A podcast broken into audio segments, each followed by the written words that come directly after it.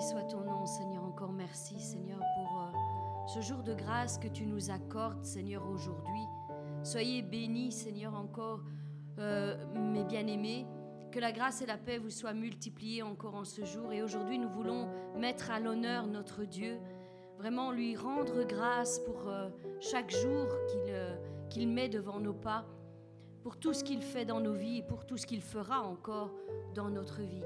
Merci Seigneur encore de guider toutes choses, Seigneur, par ton Saint-Esprit, que tu puisses nous bénir chacun d'entre nous, petits et grands, jeunes et vieux. Seigneur, nous nous attendons, Seigneur, encore à toi, Seigneur, aujourd'hui. Que tu puisses parler à nos cœurs et rejoindre, Seigneur, nos pensées, Seigneur, en nous donnant, Seigneur, ton avis, ton conseil encore aujourd'hui. Soyez bénis aujourd'hui. Soyez bénis.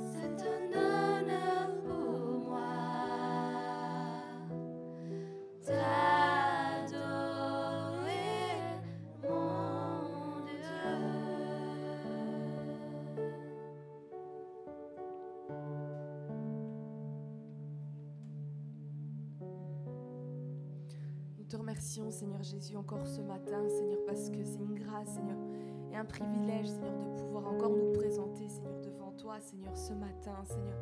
C'est avec un cœur reconnaissant, Seigneur, que nous venons, Seigneur, devant toi, Seigneur, pour te redire merci, Seigneur, de tout ce que tu accomplis, Seigneur, de tout ce que tu fais, Seigneur, dans nos vies, Seigneur, à chacun, Seigneur. Seigneur, nous reconnaissons que tu es un Dieu puissant, Seigneur, à qui rien n'est impossible, Seigneur.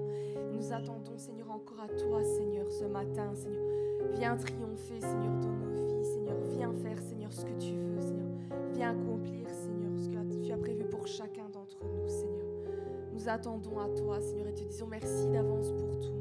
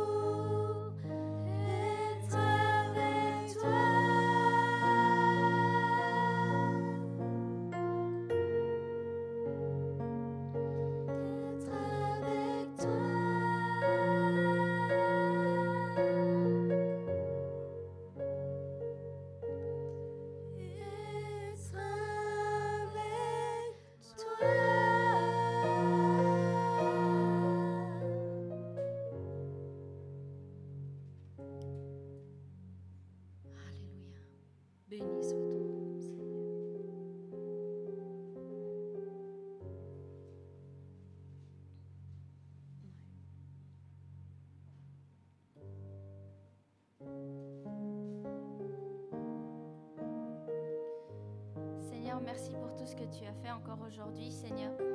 Merci de guider chacun d'entre nous, Seigneur, vers ce que tu as à lui dire, Seigneur. Merci de nous remplir de ta grâce, Seigneur, et de ton amour, de ton onction, Seigneur. Que ton onction puisse nous envahir, Seigneur, et que on puisse manifester ta présence, ta présence, Seigneur, aux autres, afin qu'ils te connaissent réellement pour qui tu es, Seigneur que tu puisses envoyer ton réveil, Seigneur, dans nos vies, Seigneur, et le feu de ton esprit, Seigneur, pour nous purifier, Seigneur, de, tout ce qui est mauvais, Seigneur, et tout ce que tu ne veux pas en nous, Seigneur. Merci pour tout, Seigneur. Merci pour ta grâce, Seigneur, ton amour, ta patience, Seigneur, avec nous, Seigneur.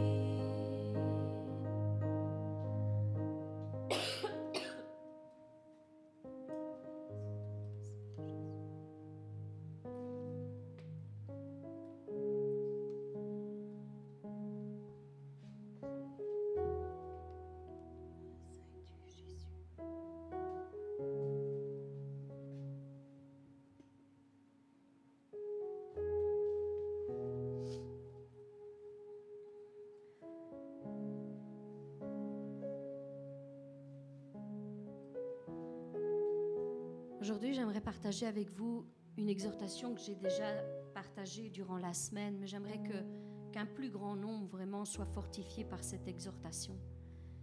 Et vraiment que prenez-le comme si c'était Dieu lui-même qui prenait la parole et parlait à chacune de vos vies. À toi, mon frère, ma sœur, qui est peut-être en train de lutter contre des combats qui ne s'arrêtent jamais, qui sont inlassablement là devant tes yeux. Et petit à petit, tu désespères, tu perds tes forces, tu t'abats, tu sombres peut-être même dans la détresse, dans la tristesse, dans l'abattement. Bien aujourd'hui, cette parole s'adresse à toi, mon frère, ma sœur. Parce que l'Éternel n'est pas un Dieu qui s'arrête, n'est pas un Dieu qui abandonne. Nous le savons, notre Dieu est un Dieu qui commence et qui termine. Il va jusqu'au bout de ce qu'il fait dans notre vie. Et il aimerait aujourd'hui, mon frère, ma sœur, que tu aies cette même vigueur, cette même force pour te battre jusqu'au bout. Ne t'arrête pas maintenant. Ce n'est pas le moment de t'arrêter. Ce n'est pas le moment de te stopper. C'est le moment de continuer. C'est le moment de persévérer. C'est le moment de te battre et d'aller jusqu'au bout, jusqu'à ce que tu obtiennes ta victoire. Peut-être que tu ne l'as pas eu jusqu'à ce jour, mais aujourd'hui Dieu te dit, si tu as encore assez de force, si tu persévères encore, tu verras que je suis celui qui prend ta défense, que je suis celui qui te donne ta victoire que je suis celui qui récompense ceux qui me cherchent et pas ceux qui abandonnent. Alors mon frère, ma sœur, je suis ici maintenant pour te dire, bats-toi jusqu'au bout, jusqu'à ce que tu vois la manifestation de la bénédiction que tu attends de la main de Dieu. Parce que Dieu ne parle pas en vain. S'il t'a fait une promesse, mon frère, ma sœur, sache qu'il est fidèle et qu'il accomplira ce qu'il a dit à ton sujet. Il ira jusqu'au bout. Ne lâche pas sa main maintenant. La constance sépare les vainqueurs des rêveurs. Alors ne te, ne te limite pas à seulement rêver, mais va jusqu'au bout. Persévère, continue. La diligence fait la différence entre les grands qui restent dans l'histoire et ceux qui vont et qui viennent et dont on n'a plus aucun souvenir. Parce que la course n'est pas gagnée par les plus rapides ou par les plus forts, mais par ceux qui n'abandonnent pas et qui persévèrent jusqu'au bout. Donc, relève-toi, mon frère, ma sœur. Relève-toi d'où tu es tombé. Secoue-toi et débarrasse-toi de ton passé. Ne laisse pas ton passé t'envahir. Peut-être que par le passé, tu as été déçu de personnes. Tu as été blessé par des personnes, par des circonstances, par des événements qui ont créé en toi des blessures profondes. Mais laisse ce passé derrière toi. Ne te retourne plus. Maintenant, suis le chemin que Dieu a tracé devant toi. Maintenant, il est temps que tu aies ta restauration. Il est temps que tu te laisses soigner de la main de Dieu et non plus de la main de l'homme. Avance. Relève-toi d'où tu es tombé et regarde à nouveau vers le ciel, celui d'où viendra ton secours. Ne reste pas à terre. Ne t'enfonce pas de plus en plus dans tes déceptions, dans ta façon de voir et ta façon de faire. Ne reste pas dans la tristesse, parce que si tu restes dans cet état-là, tu n'arriveras plus à te relever. Tu vas descendre toujours plus bas, toujours plus profond. Et ce n'est pas ce que Dieu veut. Ce que Dieu veut, c'est que tu te relèves. Ce que Dieu veut, c'est que tu montes maintenant, que tu prennes marche après marche et que tu commences à te relever et aller plus haut. Que tu commences à être soigné, restauré, fortifié à nouveau. Alors mets un pas devant l'autre et fais-le encore. Comme tu t'es relevé par le passé, bien fais-le encore. Crois encore. Avance encore. Un pas de plus. C'est ce que Dieu attend de ta part. Bats-toi encore une fois. Et même si c'est le même combat qui revient inlassablement devant tes yeux, sache que c'est une nouvelle opportunité pour toi d'avoir la victoire. Même si autrefois tu n'as pas eu cette victoire, même si autrefois tu t'es laissé abattre, tu t'es laissé décourager, tu t'es laissé envahir par tout ça. Aujourd'hui, Dieu te dit, bats-toi encore. C'est ce que j'attends de toi, mon frère, ma soeur. C'est que tu relèves les yeux, parce que la force, je vais te la donner. Alors va, va jusqu'au bout et fais-le encore. Quand tu entends cette petite voix qui vient en toi et qui te dit, il n'y a personne qui croit en toi. Tu es allé trop loin, tu es trop petit, tu es trop insignifiant. Ce que tu fais n'a aucune importance, aucune valeur. Quand tu entends cette euh, voix qui, te, qui parle à ton esprit et qui te dit, ça ne sert à rien que tu le fasses encore une fois, parce que ça ne fonctionnera pas. Comme ça n'a pas fonctionné par le passé, ça ne fonctionnera pas encore. Parce que tu n'es personne. Parce que ça ne vaut pas la peine d'essayer encore. Eh bien, tu as une autre voix qui se lève en toi et qui te dit, fais-le encore encore une fois, encore un pas de plus, encore un peu, et tu vas voir ma gloire se déverser sur ta vie. Fais-le encore une fois. Ne te laisse pas abattre. N'écoute pas cette voix. Laisse cette voix de côté parce que tu sais que au fond de toi que ce n'est pas la voix du Saint-Esprit, mais c'est la voix de celui qui t'accuse. C'est la voix de celui qui aimerait tant que tu abandonnes parce qu'il sait que si tu vas jusqu'au bout, tu vas obtenir ta victoire. Il le sait. Il le sait qu'il n'aura pas la victoire sur toi si tu te relèves encore, si tu le fais encore, si tu prends de nouveau les forces, si tu crois encore, si tu vas plus loin. Il n'aura pas le dessus. Et c'est pourquoi il essaye de t'abattre inlassablement, de te retirer les moindres forces que tu acquiers alors fais-le encore. Écoute cette voix qui t'encourage et fais-le encore. Relève-toi encore. Crois encore. Encore plus loin. Encore plus fort. Parce que ce Dieu que nous servons n'est pas un Dieu qui abandonne. Il est un Dieu fidèle. Et ce qu'il a dit, il le fera. Mais toi, tu dois croire encore. Parce que les exaucements n'arrivent qu'à ceux qui croient, pas à ceux qui abandonnent, pas à ceux qui lâchent en cours, en cours de chemin. Si tu veux voir ta victoire, mon frère, ma soeur, lève-toi encore et crois plus loin. Laisse cette voix te relever, parce que c'est la même puissance, c'est la même force, c'est le même esprit qui a ressuscité Jésus-Christ des morts, qui veut aujourd'hui te relever, qui veut aujourd'hui t'atteindre et te dire, bats-toi encore, car je suis avec toi. Ce combat, ce n'est pas le tien.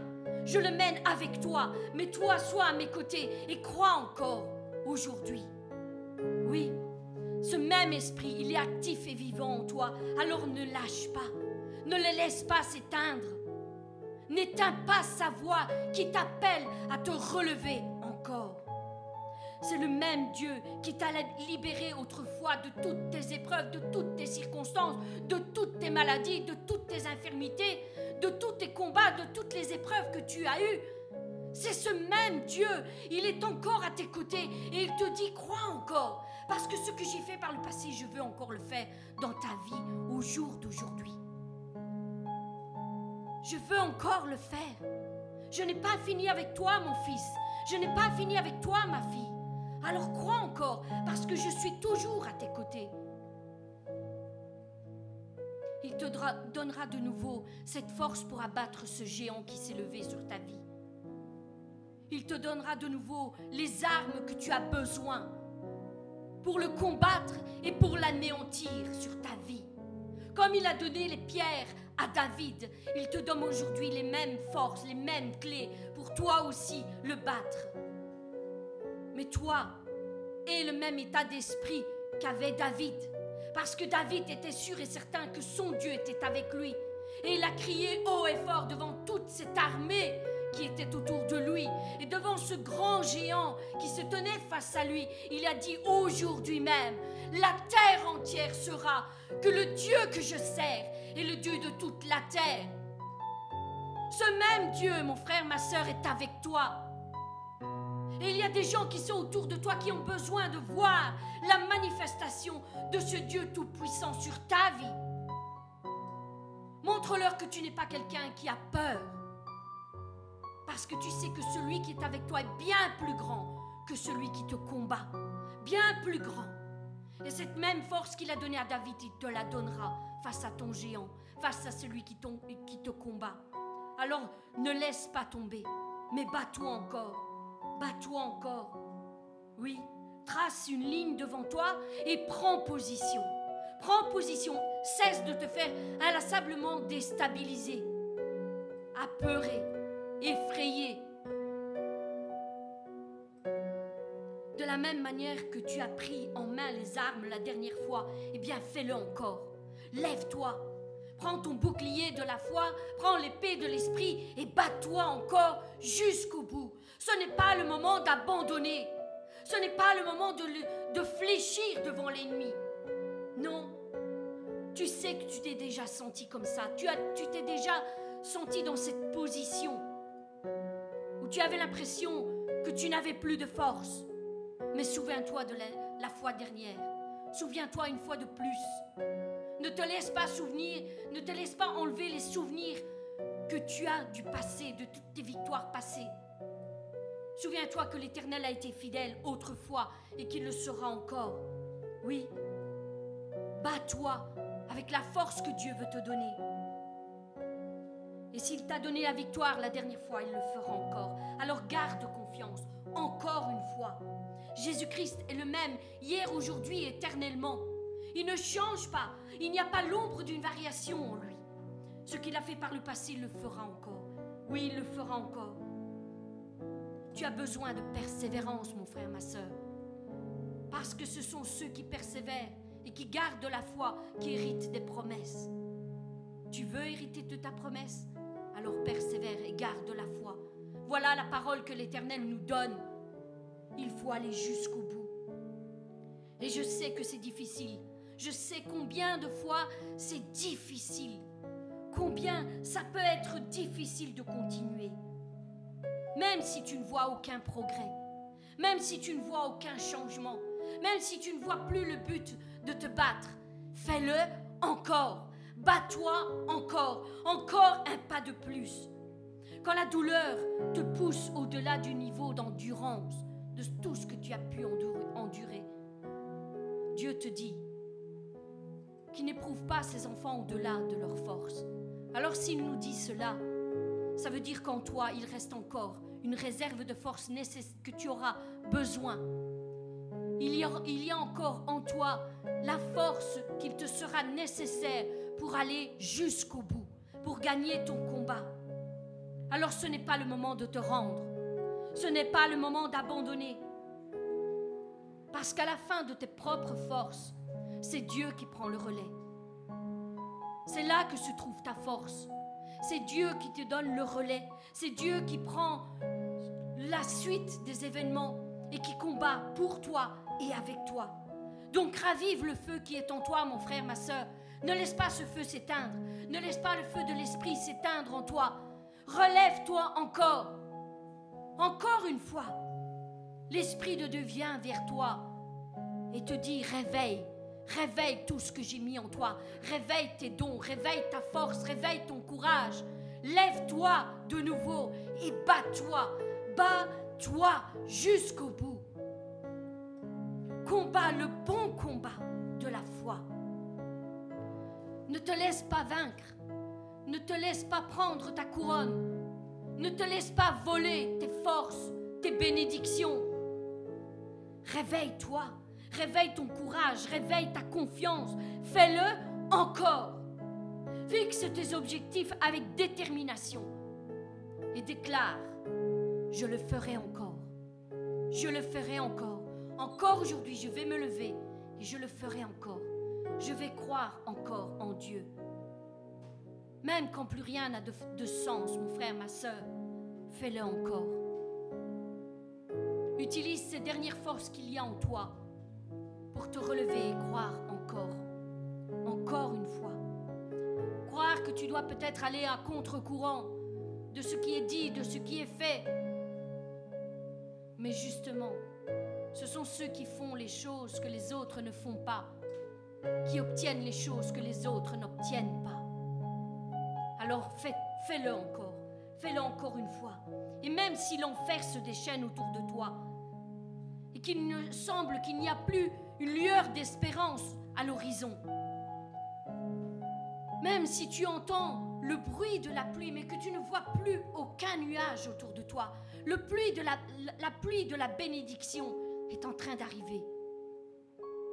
Alors vois par l'esprit ce petit nuage de la forme de la paume d'une main.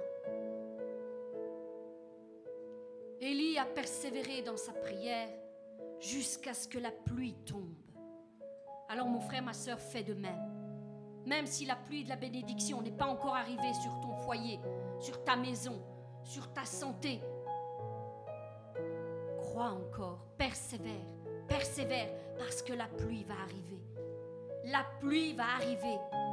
Et le temps de la sécheresse va stopper. Crois encore un peu, encore un peu de temps, et tu verras la gloire de Dieu.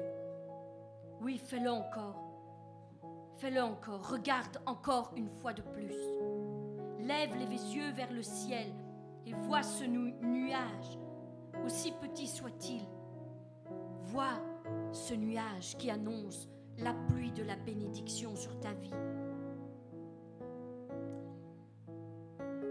Même si c'est tout petit, si c'est très peu, sache qu'avec le peu, Dieu peut faire une abondance.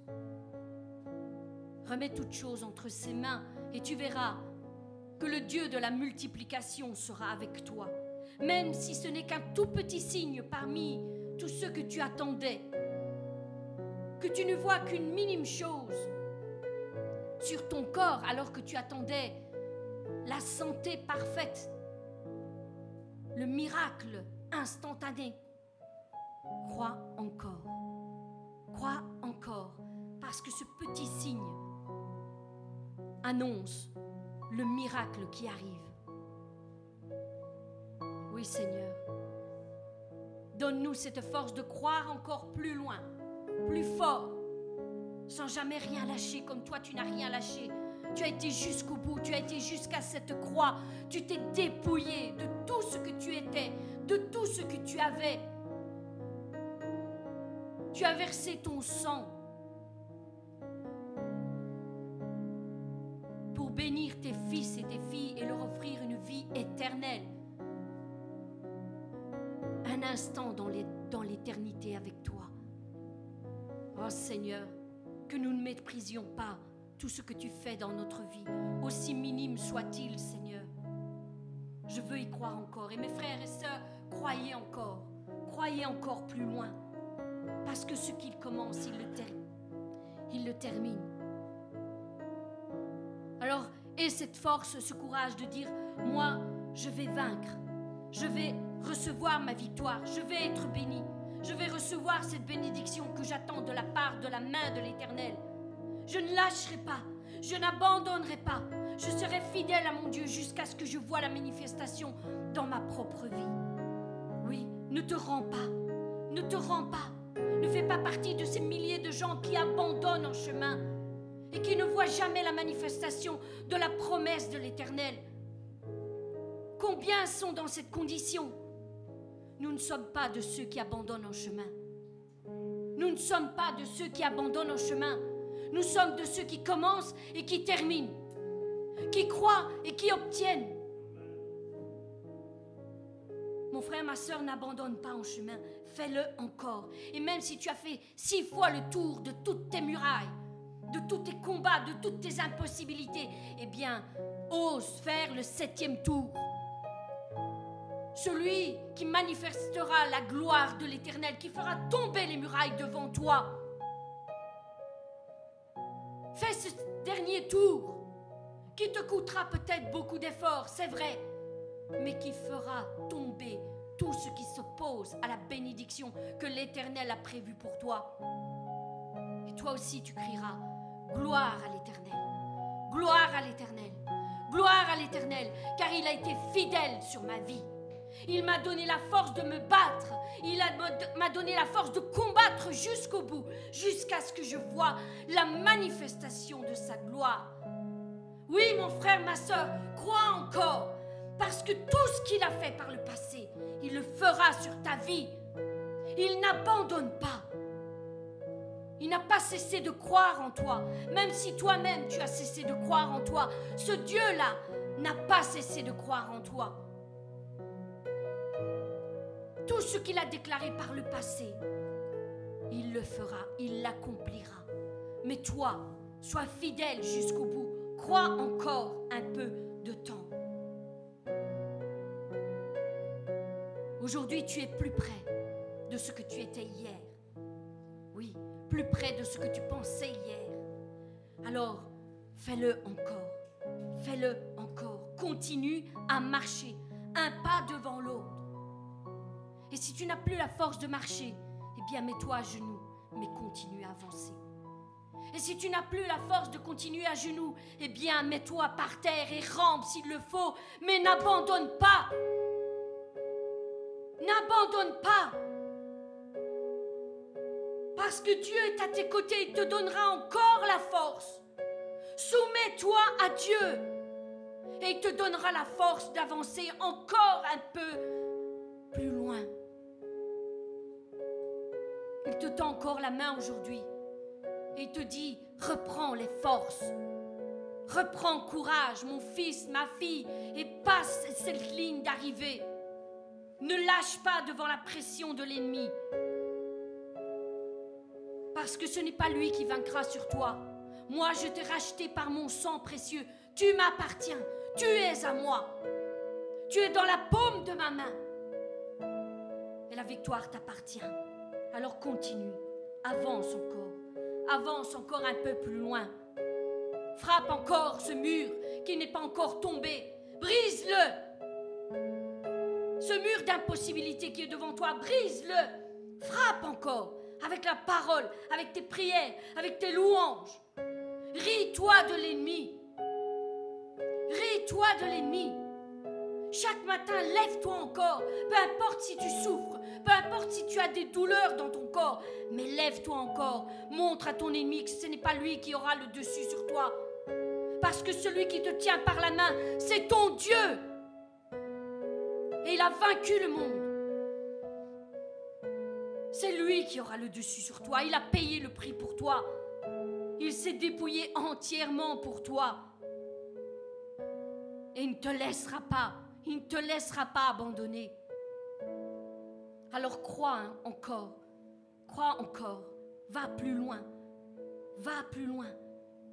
Et dis, Seigneur, je suis peut-être à bout de force, mais je crois encore en toi.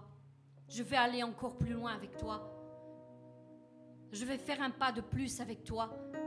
Et je m'attends à ce que tu te manifestes dans ma vie, Seigneur. Je veux laisser aujourd'hui tout ce que je gère de mes propres forces. Je veux les lâcher devant toi. Je veux m'abandonner à toi. Et je veux te laisser diriger ma vie, Seigneur. Tous mes combats, toutes mes circonstances, tout ce qui est devant moi. Et que je lutte avec mes propres forces, que j'essaie de maintenir de mes propres forces, je veux les laisser devant toi, je veux les abandonner. Je veux m'en remettre totalement à toi. Et je veux déjà te dire merci Seigneur parce que c'est toi qui vas me donner cette victoire. Même si je ne vois rien, si je ne vois rien qui change, je sais que tu es fidèle et que tu iras jusqu'au bout. Alors mon frère, ma soeur, aujourd'hui, t'arrête pas. Ce n'est pas le moment d'abandonner. Ce n'est pas le jour où tu dois t'arrêter. Non, Rends gloire à l'Éternel et continue. Va un peu plus loin. Ne t'arrête pas. Aujourd'hui, Dieu veut t'encourager et te dire, respire encore. Prends une profonde respiration et respire encore. Même si tu as l'impression que tout est en train de te noyer, te suffoquer, t'oppresser. Prends une bonne respiration et respire encore. Espère encore. Et encore confiance. Donne encore tout ce que tu es, tout ce que tu as. N'abandonne pas. Et change, change encore. Avec tout ce que Dieu te dira, fais des changements en toi. Aligne-toi avec tout ce qu'il te révèle dans ta vie. Cesse de te rebeller à sa parole, mais soumets-toi à Dieu Résiste au diable avec les forces que Dieu t'aura données et il fuira. Il fuira. Il fuira loin de toi. Loin de toi. Il va te lâcher. C'est lui qui va abandonner. C'est lui qui va s'arrêter. Et toi, tu vas t'envoler. Dieu va renouveler tes forces. Il va de nouveau te fortifier. Et il va t'aider à t'envoler au-dessus de tes problèmes, au-dessus de tes difficultés. Tu t'envoleras comme l'aigle. L'aigle s'envole au-dessus des nuages et se laisse emporter par le vent de l'esprit. Tu seras ainsi. Tu as encore un but à atteindre, une victoire à recevoir. Oui, alors fais-le encore. Réjouis-toi encore. Souris encore. Bats-toi encore. Lève-toi encore. Ne reste pas comme ça, comme tu es. Lève-toi et bats-toi. Ici, maintenant, au nom de Jésus-Christ, vis et raconte les merveilles de l'Éternel sur ta vie, au nom de Jésus-Christ. Amen. Soyez bénis.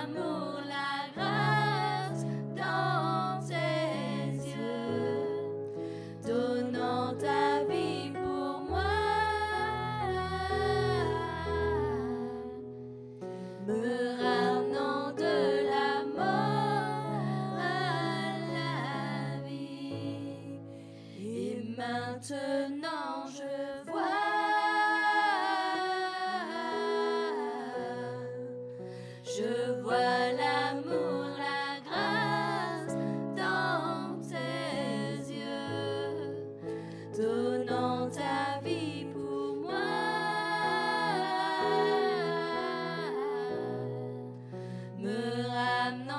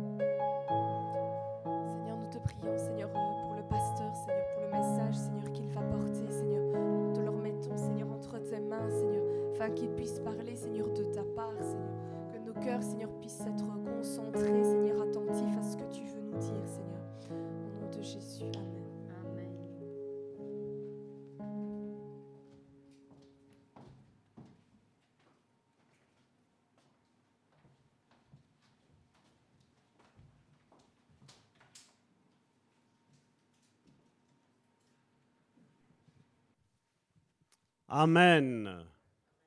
Est-ce que vous avez été bénis? On arrête là le culte?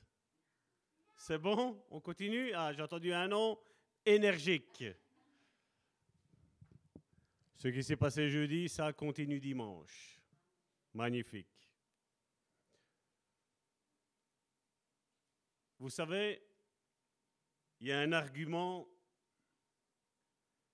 qui aujourd'hui est beaucoup euh, présent, je vais dire, au sein, je ne vais pas dire du peuple de Dieu, mais c'est dans la pensée un petit peu générale de tout, c'est de mépriser, je vais dire, l'Église. Mépriser, je vais dire un petit peu, et Karine en a parlé justement jeudi, mépriser un petit peu, je vais dire, les autorités qui sont mises en place, Et comme vous le savez, dans Foi et, Guérison, dans Foi et Guérison, nous avons commencé cette année-ci avec foi, onction et guérison.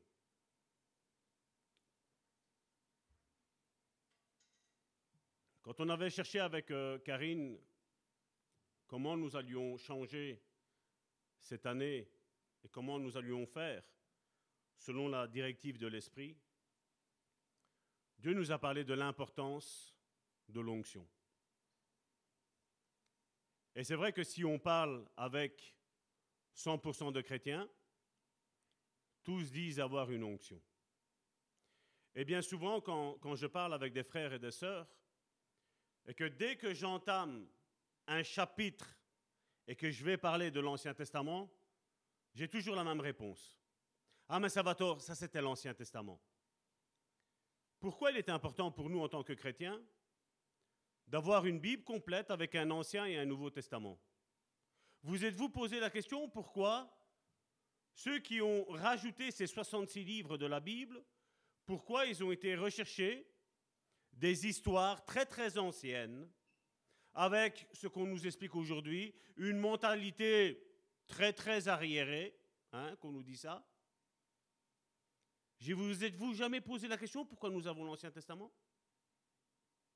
Vous vous, vous êtes-vous jamais posé la question pourquoi la Bible nous dit que l'Ancien Testament était l'ombre des choses à venir? Et je voudrais vous donner une réponse. Ce n'est pas la réponse, mais c'est une des réponses. Et cette réponse est que Dieu a voulu que nous ayons l'Ancien Testament pour voir quelle est sa mentalité, quelle est sa perception de voir l'Église, de voir l'onction. Vous pouvez regarder, et on en a parlé dans Foi, Onction et Guérison, il y avait trois catégories de personnes qui avaient droit à l'onction. On en a parlé. Les prophètes, les sacrificateurs et les rois. Le mot onction et onction d'huile est nommé 20 fois seulement, sur tous les livres qu'il y a dans l'Ancien Testament, une onction d'huile, où tu oindras d'huile. 20 fois seulement. On voit que par rapport à ce qu'on vit aujourd'hui, certains vont dire, ouais, mais c'est grâce à l'activité du Saint-Esprit qu'aujourd'hui, il y en a beaucoup qui sont loin du Saint-Esprit. Savons-nous ce que c'est être loin du Saint-Esprit? Et donc, pour aller trouver la pensée originale de Dieu, qu'est-ce qu'on va faire? Ben, On va retourner dans l'Ancien Testament. On va voir exactement cette onction, comment elle était donnée, qu'est-ce qu'elle pouvait conférer et les droits qu'il y avait avec ça. Dans Exode chapitre 29 au verset 7, regardez ce qu'il est dit. Tu prendras l'huile d'onction, tu en répandras sur sa tête et tu le oindras. Et ensuite, quand on lit ça, on se dit, ben voilà, on comprend qu'on prend une fiole d'huile, ou comme on fait nous, par exemple, on fait un petit signe de croix. Il y a certains qui font des ronds. Vous savez, quand on fait l'onction d'huile, on ne sait pas qu'est-ce qu'il faut faire exactement. Et donc, on fait toutes sortes de stratagèmes, je veux dire, humains. Mais regardez l'onction d'huile, comment elle était déversée dans l'Ancien Testament. Et c'est un passage qu'on connaît tout le monde. Mais seulement, comme j'ai dit, est-ce que vous avez eu la révélation de ce qui s'est passé dans ce passage-là? Le psaume 133. C'est un passage qui est fort connu de tout le monde, qui nous dit, Voici, oh, qu'il est agréable, qu'il est doux pour des frères de demeurer ensemble. Quelle est la vision que nous avons tous vis-à-vis de ça? Nous avons la vision de l'Église. C'est étonnant que dans une version de l'Ancien Testament, dans le livre des psaumes, il nous est parlé de frères et de sœurs, c'est pas vrai? Il n'y avait pas de frères et de sœurs il n'y avait pas l'Église qui était présente dans l'Ancien Testament. Mais David était en train de prophétiser pour ce qui allait arriver après lui. Quelqu'un qui allait naître de sa descendance et qui, lui, allait être le chef de l'Église. Et qu'est-ce qu'il dit ensuite? Il dit, c'est comme l'huile précieuse et l'huile précieuse, je veux juste ouvrir une parenthèse, la fermer aussi rapidement. L'huile, c'était, une huile d'olive qui était prise de, première qualité. Et il y avait de la myrrhe et il y avait d'autres, extraits de plantes naturelles qui étaient mises dedans. Et cette huile devenait aromatisée. Et au fait, quand il y avait une onction d'huile qui était faite sur quelqu'un, non seulement la personne qui était imbibée, qui était baptisé, entre guillemets, de cette huile, sentait bon, mais l'endroit où il était sentait bon aussi. Et on va se dire, mais comment ça se fait que nous, comme je dis, on va le prendre avec notre image que nous avons, nous, aujourd'hui, de l'onction d'huile, la petite goutte sur le front. Mais regardez ce qu'il est dit. C'est comme l'huile précieuse qui, répandue sur la tête, descend sur la barbe. Est-ce que c'est une petite goutte qui est donnée? Et je vais vous dire, même si vous prenez, tantôt faites un test avec vos habits, vous prenez un seau d'eau, vous le remplissez d'eau dans votre douche, bien entendu, parce que surtout pour les enfants, sinon maman, papa vont crier. Hein. Vous prenez ce seau d'eau-là, vous le versez sur votre tête, vous allez voir, vous allez être mouillé. Mais je vais vous dire une chose, pas mouillé encore comme ça. Certains ont été jusqu'à dire que pour faire l'onction d'huile, on prenait 200 litres d'huile. Je ne vais pas vous dire si c'est vrai. Je n'étais pas là ce temps-là, donc je ne sais pas. Mais même si ça paraît exagéré, quand je lis ça, je dis, ça se pourrait. Répandu sur la tête, descend sur la barbe et sur la barbe d'Aaron, qui descend sur le bord de ses vêtements. Et donc, quand l'onction d'huile était faite à ce moment-là, pour concrétiser le plan de Dieu, la personne était remplie d'huile de la tête jusqu'aux pieds.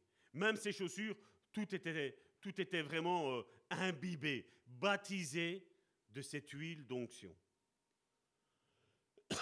Et il dit, c'est comme la rosée de l'Hermone qui descend sur les montagnes de Sion. Et là, on voit que, hein, si vous imaginez les montagnes, ici en Belgique, on n'a pas beaucoup. Ici à Charleroi, nous avons les terris, mais c'est coréen un terri par rapport à une montagne. Mais vous devez imaginer ces grandes montagnes, quand on passe la Suisse, on a passé plusieurs fois la Suisse, nous voyons ces grandes montagnes, c'est comme si tu vois qu'il ouais, y a de l'eau qui coule. Vous savez, quand il y a des petits ruisseaux, on ne voit pas trop. Par là? Ah, ok. Merci. Et quand on regarde qu'il y a un, petit peu d'eau, on ne le voit pas. Mais il y a certaines montagnes, tu vois que c'est vraiment des cascades. Tu as des flots, des flots d'eau qui tombent de là haut. Et là, la Bible, elle nous dit que c'est ça.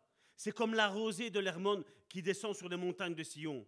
Car c'est là que l'Éternel envoie la bénédiction. La vie pour l'éternité. Comme je dis, ce passage prophétique nous dit quoi? Que l'Église est une bénédiction. Qu'est-ce qu'elle nous dit? Que le oin, ici, il nous est parlé d'Aaron, le ministère d'Aaron. Quand un ministère est oint par Dieu, il y a une bénédiction qui coule sur la vie des personnes, de nos frères et de nos sœurs, de ceux qui nous aiment et de ceux qui ne nous aiment pas. Parce que nous savons que Jésus nous a demandé de même prier pour mes ennemis. Et je le fais. Et je dis Amen, Seigneur. Fais ce qu'il te plaît. Parce que mon but n'est pas de haïr qui que ce soit. Mon but n'est pas de tuer qui que ce soit spirituellement parlant.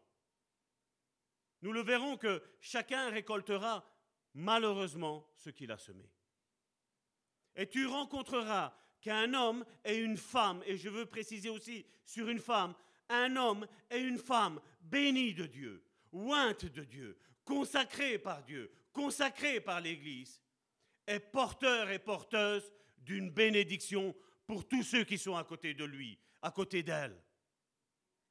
Et ça, malheureusement, aujourd'hui, c'est méprisé. Aujourd'hui, l'Église est méprisée. Aujourd'hui, les véritables serviteurs de Dieu sont méprisés. Qu'ils soient hommes ou qu'ils soient femmes.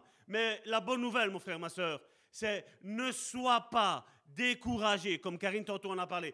Ne sois pas découragé parce que les hommes et les femmes pensent de toi. Si tu sais que ta vie est consacrée à Dieu, ne te tracasse pas de ce qu'ils diront. Parce que tu vas voir que ce qu'ils diront, mon frère, ma soeur, seront pour ton élévation. La malédiction sans cause n'a aucun effet. Toi, consacre-toi à Dieu. Consacre-toi à ton Église. Peu importe ce que les gens disent, ce que les autres voient de ta vie, le plus important, c'est ce que Dieu pense de toi. Et quand tu es véritablement loin de Dieu, malheureusement, il y a une promesse qui nous est attachée. Nous serons persécutés, nous serons haïs, nous serons rejetés. C'est Jésus qui nous l'a dit. Et Éphésiens chapitre 4, verset 11, au verset 12, pour parler de l'Église, parce que le titre du message est Sans onction, il n'y a pas d'Église. Aujourd'hui, beaucoup de personnes se lèvent un matin se consacre apôtre, se consacre prophète, se consacre pasteur, se consacre évangéliste, se consacre docteur. Et tous ces gens qui sont en train de critiquer l'Église, je ne parle pas que de cette Église, je parle de l'Église mondiale, universelle, n'ont pas d'onction. Parce que Dieu ne nous appelle pas à détruire, Dieu nous appelle à construire. Et chaque fois qu'une personne, qui que ce soit, n'importe quel titre elle a, n'importe quelle autorité elle a, veut détruire l'Église, c'est le diable qui est toujours derrière ça. Et toi et moi, nous devons faire attention, mon frère, ma soeur, à ne pas nous associer au diable, à ne pas ouvrir une porte, à ne pas ouvrir une fenêtre, à ne pas percer un trou dans le mur de l'Église si Dieu ne l'a pas dit. Parce qu'il y a des feux étrangers. On en a parlé il y a bien longtemps de ça. Du feu étranger. Et on voit que dans cette église que Dieu a appelée, comment est-elle composée? Et on le voit que dans Ephésiens chapitre 4, à partir du verset 11, il nous est dit, et il a donné les uns. Et regardez que cette parole-là, le verset a à peine commencé, Salvatore a déjà quelque chose à dire. Les uns nous dit que nous ne faisons pas le ministère, mais nous sommes le ministère. Il a appelé les uns. Il aurait pu mettre ton prénom, il aurait pu mettre ton nom, mais seulement la liste aurait été longue. Pas si longue que ça, parce que nous savons que les enfants de la désolée seront beaucoup plus nombreux que les enfants de la mariée. On a vu il n'y a pas si longtemps que ça. Mais on voit que les uns, Dieu connaît par leur nom, par leur prénom, ceux qu'il a consacrés, ceux que lui-même a oint. Et on voit que ce n'est pas des personnes toutes seules à gouverner. L'Église de Dieu ne se gouverne pas tout seul. On n'est pas dans une dictature. On est dans l'Église de Dieu, dans une théocratie, si on pourrait dire ça, où Dieu gouverne, où Dieu parle et Dieu gère son Église. Et les serviteurs doivent écouter. Écouter ce qu'il y a à faire, qui il faut consacrer, où il faut aller, qu'est-ce qu'il faut faire? Je voudrais vous rappeler que Saül, le roi Saül, a perdu son onction de roi, vous savez comment? Il a été pressé. Il ne lui était pas donné à lui de faire un sacrifice, et pour lui, Samuel traînait. Samuel n'allait pas assez vite. Et qu'est-ce qu'il a fait? Il a pris avec son orgueil ce qui était devenu sa nature. Alors qu'il était humble, il était devenu orgueilleux. Et il a voulu précéder les ordres que Dieu avait établis. Et il s'est empressé de faire un sacrifice. Et quand Samuel est arrivé, il a dit, Saül, qu'est-ce que tu as fait? Mais j'ai vu que tu traînais. Et alors? Vous et moi, nous devons faire attention à une chose. C'est quand nous pensons que Dieu traîne. Vous et moi, nous devons faire attention. C'est quand nous pensons qu'un serviteur de Dieu est en train de traîner. Faisons attention parce que Dieu n'est pas dans l'empressement. Dieu a tout son temps. Dieu est le maître du temps. Le maître du temps, du temps kairos et pas du temps chronos. Kairos, le temps de Dieu. L'apôtre Paul n'avait même pas compris ça, même dans son ministère. Quand il a commencé à parler de l'enlèvement de l'Église, il a dit nous. Il a dit moi, je sais, le Seigneur va venir. Dieu lui avait rien dit. Lui, il était dans le temps Kairos, euh, dans le temps Chronos, mais il n'était pas dans le temps Kairos. Parce que ça fait 2000 ans qu'il est passé, et vous et moi, nous sommes ici, Jésus n'est pas encore revenu. Mais il revient, c'est ça la bonne nouvelle. Il revient. Et il revient rechercher une église sainte et irrépréhensible. Pas sur ce que les hommes veulent, mais sur ce que Dieu veut qui est obéissante à ce que lui dit et pas à ce que les hommes disent. On a toujours fait comme ça. Et qu'est-ce qui s'est passé? Pas de force, pas de puissance. Mais quand tu es obéissant à Dieu, Dieu se manifeste. Pour ceux qui étaient là jeudi, on l'a vu jeudi ce qui s'est passé avec euh, Alessandro? On voit encore aujourd'hui ce qui s'est passé. Il est encore sous le feu de cette onction-là. Et il faut rester là-dedans. Il ne faut surtout pas en sortir parce qu'il n'y a que là que tu es bien. Il n'y a que là que tu es guéri. Il n'y a que là que tu es restauré. Il n'y a que là que tu es loin. Et il faut y rester. Les disciples, quand ils ont vu la transfiguration, c'est pas noté ça, mais bon, c'est pas grave.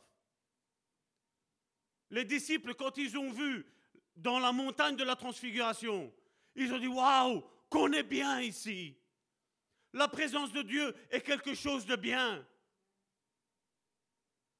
Et lui qui était un homme pressé, un homme orgueilleux, il dit non, non, on va rester.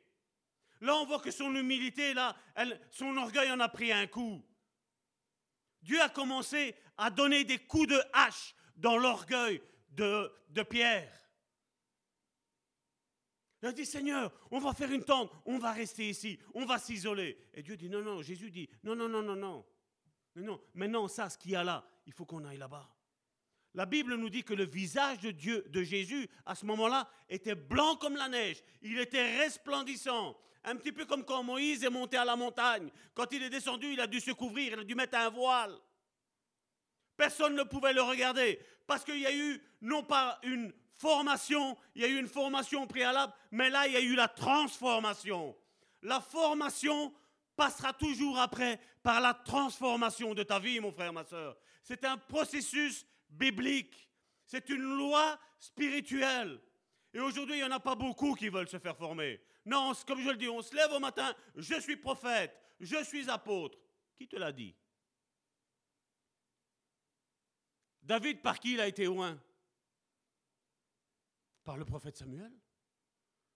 Aaron, par qui il a été loin Par Moïse. Il y a toujours quelqu'un qui va venir te oindre. Il y a toujours quelqu'un qui va venir te consacrer. Et certains me diront, ouais, mais l'apôtre Paul, l'apôtre Paul, Dieu l'a été le chercher. L'exception. Ce n'est pas la règle, c'est l'exception. Il va le chercher, mais après il dit, va maintenant. Après plus de sept ans, je crois, il va retrouver maintenant l'apôtre Pierre. Les chefs, les colonnes de l'Église. C'est ce qu'il nous est dit, des douze apôtres. Ce sont les colonnes de l'Église. Ils vont, ils vont, il va vers lui, il va vers lui, oui, c'est exactement, ça. Je, crois que j'étais trompé de verbe, non, non. Il va vers lui, vers l'apôtre Pierre, et qu'est-ce qu'ils font? Il explique comment Dieu a changé sa vie. Et qu'est-ce qui s'est passé? Pierre a ressenti dans son esprit, il dit, mais celui-là, c'est mon frère. Je suis étonné quand des fois on appelle des personnes qui sont vraiment des menteuses, des voleurs, des, idolâtres, les appeler frères. L'onction qui est en toi va te faire reconnaître ceux qui sont réellement tes frères et tes sœurs. Et tous ne sont pas nos frères, tous ne sont pas nos sœurs, même si on parle de Dieu. Parce qu'il y a du mépris des fois derrière, derrière tout ça. Des fois, il y a de la manipulation. Pasteur, pasteur. Et derrière, on te poignarde. C'est ça que vous appelez être loin quand on est loin, on ne méprise pas le véritable. Quand on est loin, tu sais reconnaître qui est vrai et qui est faux. Et c'est pas parce que un vrai va chuter à un moment donné de sa vie qu'il devient un faux. Non. Parce que si je, suis, réellement loin, qu'est-ce que je vais faire? Je vais venir t'aider. Je vais venir te fortifier. Je vais venir t'encourager. Et la grâce qui t'aura été faite le jour où tu es tombé, tu la feras quand un autre tombera ou moi-même je tomberai. Tu me rendras l'appareil, tu me rendras la grâce. C'est à ça qu'on reconnaît l'onction. Et oui, on voit qu'il a loin de certaines personnes comme apôtres, les autres comme prophètes. Et regardez, tout est mis au pluriel. Rien n'est mis au singulier pour dire voilà, ce n'était que pour un temps et c'est fini maintenant. Dieu ne fait jamais rien pour un temps. Dieu fait tout le temps tout pour tout le temps. Il ne change pas. Il n'y a pas de variation, d'ombre de variation dans ce que lui dit, dans ce que lui fait. Aaron, malgré qu'il avait parlé mal de son propre frère Moïse avec Myriam, il, est resté le sacrificateur. Il en a payé les conséquences à la fin. Nous le savons qu'à un moment donné, Moïse est arrivé, il lui a retiré le manteau, il l'a mis sur un autre. C'était l'autorité qui l'avait mise. L'autorité le retire, il le dépose sur un autre, et Aaron tombe mort là. On voit qu'il y a une protection avec le manteau. Le manteau, mais par celui qui était loin pour te donner le manteau. Et c'est cette personne-là que tu as besoin. Et je voudrais même la dire au pluriel comme il est mis là. C'est ces personnes-là que tu as besoin. Pas de celles qui te caressent dans le sens du poil, mais les personnes qui savent te dire, mon frère, ma soeur, là, tu ne fais pas bien. Là, je ne suis pas d'accord avec toi. Parce que la Bible nous dit. Aujourd'hui, on a envie que, voilà, on nous dise toutes les choses que nous savons déjà. C'est pas ça. Hein. Ce n'est pas ça. Hein. Les uns comme apôtres, les autres comme prophètes, les autres comme évangélistes, les autres comme pasteurs et docteurs. Et au verset 12, regardez, le but qui est donné de tous ces ministères, il n'y en a qu'un seul. Il dit pour le perfectionnement des saints. Dites-moi, être perfectionné, ça veut dire qu'on ne peut pas arriver à une perfection? Si. Tu vas y arriver à la perfection. Mais seulement, il y a les ministères qui sont donnés. Est-ce que tu es soumis à ces ministères-là? Est-ce que l'Église reconnaît ces ministères-là? Aujourd'hui, on voit beaucoup d'églises où tu ne vois qu'un pasteur qui dirige ça. Dans la Bible, tu vois jamais une église qui est gouvernée par un pasteur. Dans l'église d'Antioche, il y avait des prophètes et des docteurs. C'était une église, mais il n'y avait pas les pasteurs. Mais on voit que dans cette église d'Antioche, c'est où ce que Barnabas a été tiré. C'est où ce que l'apôtre Paul a été tiré. Et l'apôtre Paul, bien qu'il y avait que des prophètes et des docteurs, on voit que sur la vie de Paul, il y avait quoi? Il y avait un ministère d'apôtre, un ministère apostolique. Vous croyez que l'apôtre Paul ne le savait pas? Oui, Dieu lui avait parlé dans son cœur. Mais qui est venu? C'est le Saint-Esprit qui est venu et il a dit, voilà, ici il y a des prophètes et il y a des docteurs. Moi je vous dis que ces deux-là sont des apôtres.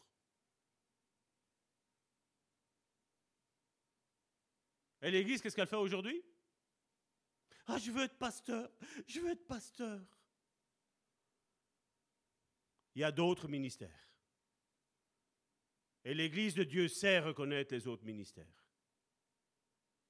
Et comme je dis, il y en a beaucoup qui sont toujours étonnés quand je dis, vous êtes assis là et je sais quel est votre ministère. Je le sais au fond de moi. Je sais à quoi vous êtes appelés.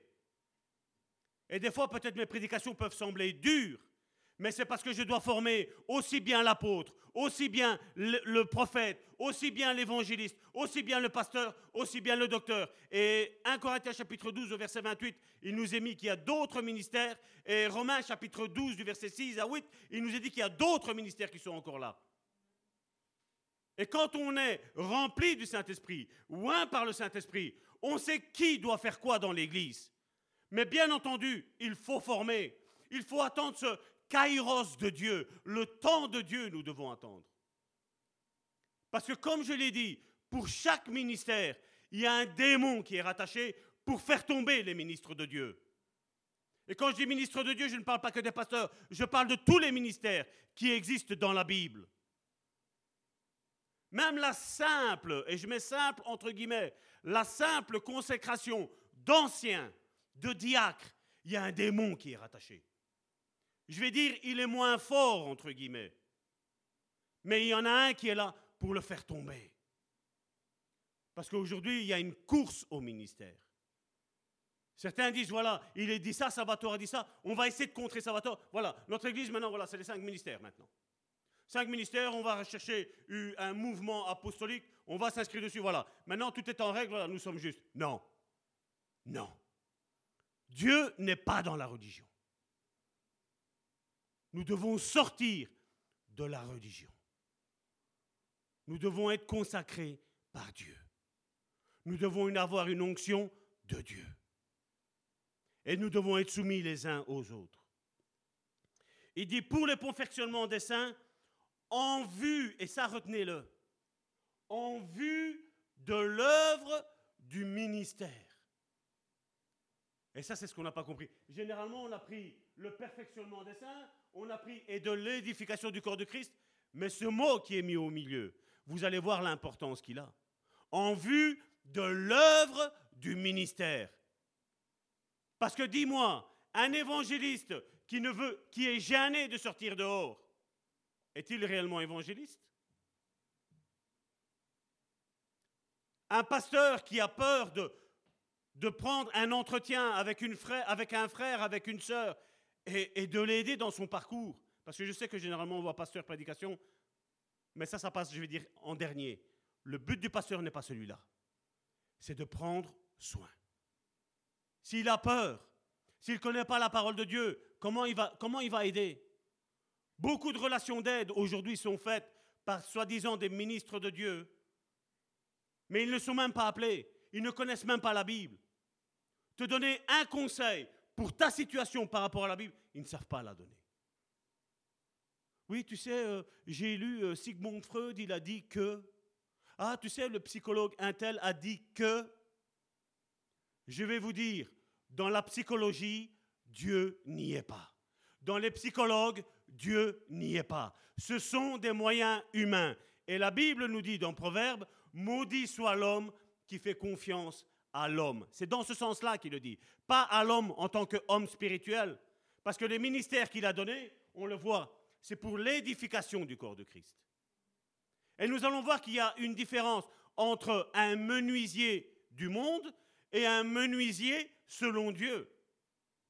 La Bible nous en parle que pour servir, on va le lire juste après, que pour servir aux tables, parce que les apôtres avaient une charge énorme, et à un moment donné, ben, comme ils étaient humbles là maintenant, ben, ils étaient en train de servir aux tables, et à un moment donné, c'était plus possible.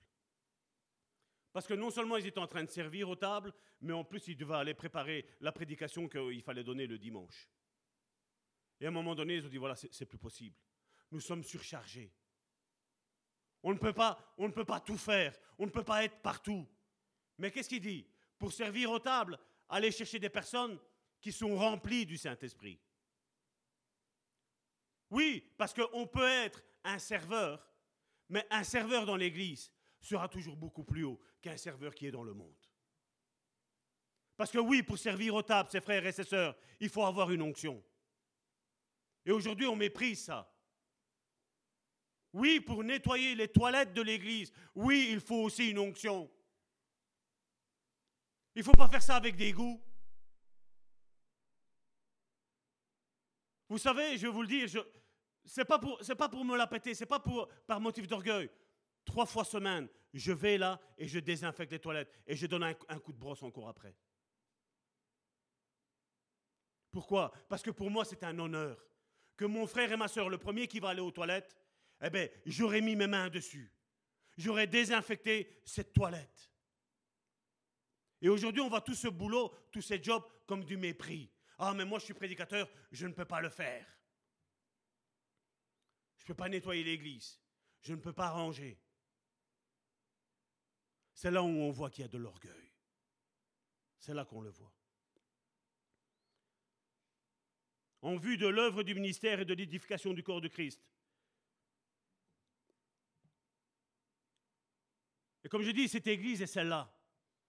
Et même si dans cette église, les ministères ne sont pas encore consacrés publiquement, il y a des ministères qui sont là. Je sais qu'il y a quelque chose en chacun d'entre vous. Et certains pourraient me dire, mais Salvatore, je suis trop vieux. Et Salvatore, je suis trop faible. Et Salvatore, je ne connais pas assez la parole de Dieu. Salvatore, ma consécration n'est peut-être pas encore au top. Je le sais. Mais si tu sais ta faiblesse, change. Change.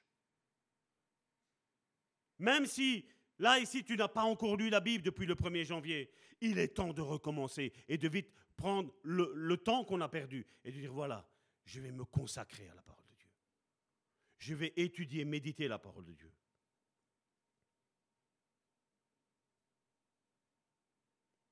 L'apôtre Paul, quand il a parabolisé, excusez-moi cette expression, mais je n'ai pas trouvé d'autres verbes, mais l'apôtre Paul, quand il a parabolisé l'Église, à quoi l'a-t-il, euh, comment on peut dire, comparé Il a comparé à la famille. Il a dit l'homme représente Christ, la femme représente l'Église, et les enfants, ce sont ceux qui vont à l'Église. Non, non, l'Église n'existe plus, on nous dit aujourd'hui. Fais attention à l'œuvre du diable. Un jour, quelqu'un m'a dit, ah mais tu sais, une église, j'en ai une ici à deux pas de la maison. Oui, une église, avec un petit E. Mais Dieu ne t'appelle pas à une église avec un petit E, Dieu t'appelle à une église avec un grand E, un E majuscule, son église, celle où lui est présent. Et quand tu n'arrives pas à discerner l'église de Dieu à une église et que tu mets tout le monde dans le même sac, non. Parce que oui, il y a des églises qui sont plutôt des églises du diable que des églises de Dieu. Même si on y parle de Dieu, même si on y parle du Saint-Esprit, même si on y parle de Jésus. Nous ne faisons pas notre œuvre, mais nous faisons l'œuvre de Christ.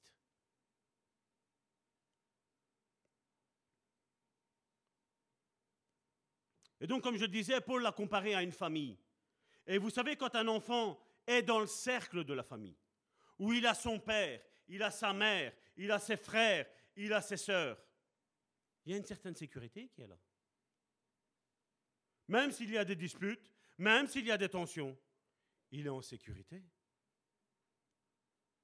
Mais quand un enfant est orphelin, qu'est-ce qu'il fait? Il survit. Et beaucoup aujourd'hui sont comme ça. Ils n'ont pas de père, ils n'ont pas de mère spirituelle. Certains ont dit, ouais, mais euh, Jésus a dit, il faut appeler personne père sur la terre. Non Et pourquoi j'appelle mon père papa? C'est pas vrai? Aujourd'hui, on voit qu'on va chercher tous des petits mots, vous savez, hors contexte. Juste pour dire, voilà, moi je sais mieux que lui, moi je sais mieux que celle-là. Je vais vous dire que quand on a l'onction de Dieu, on va être tous guidés dans un même pas, dans une même pensée. Tu n'auras pas besoin de me dire, écoute, ça va, est-ce que tu penses que... Non, tu sauras que ce que tu dis, c'est certainement ce que moi j'ai reçu. On va le voir. Et un enfant qui est orphelin, qu'est-ce qu'il va faire? Il va survivre. Il va se battre pour manger lui-même. Mais un enfant qui est dans la maison, il ne se tracasse pas. Papa et maman vont au grain. Papa et maman vont travailler. Et moi, je suis à la maison bien tranquille, je mange. Mais une fois que tu sors du cercle familial, qu'est-ce qui se passe? Ben Là, tu dois vivre. Tu dois survivre.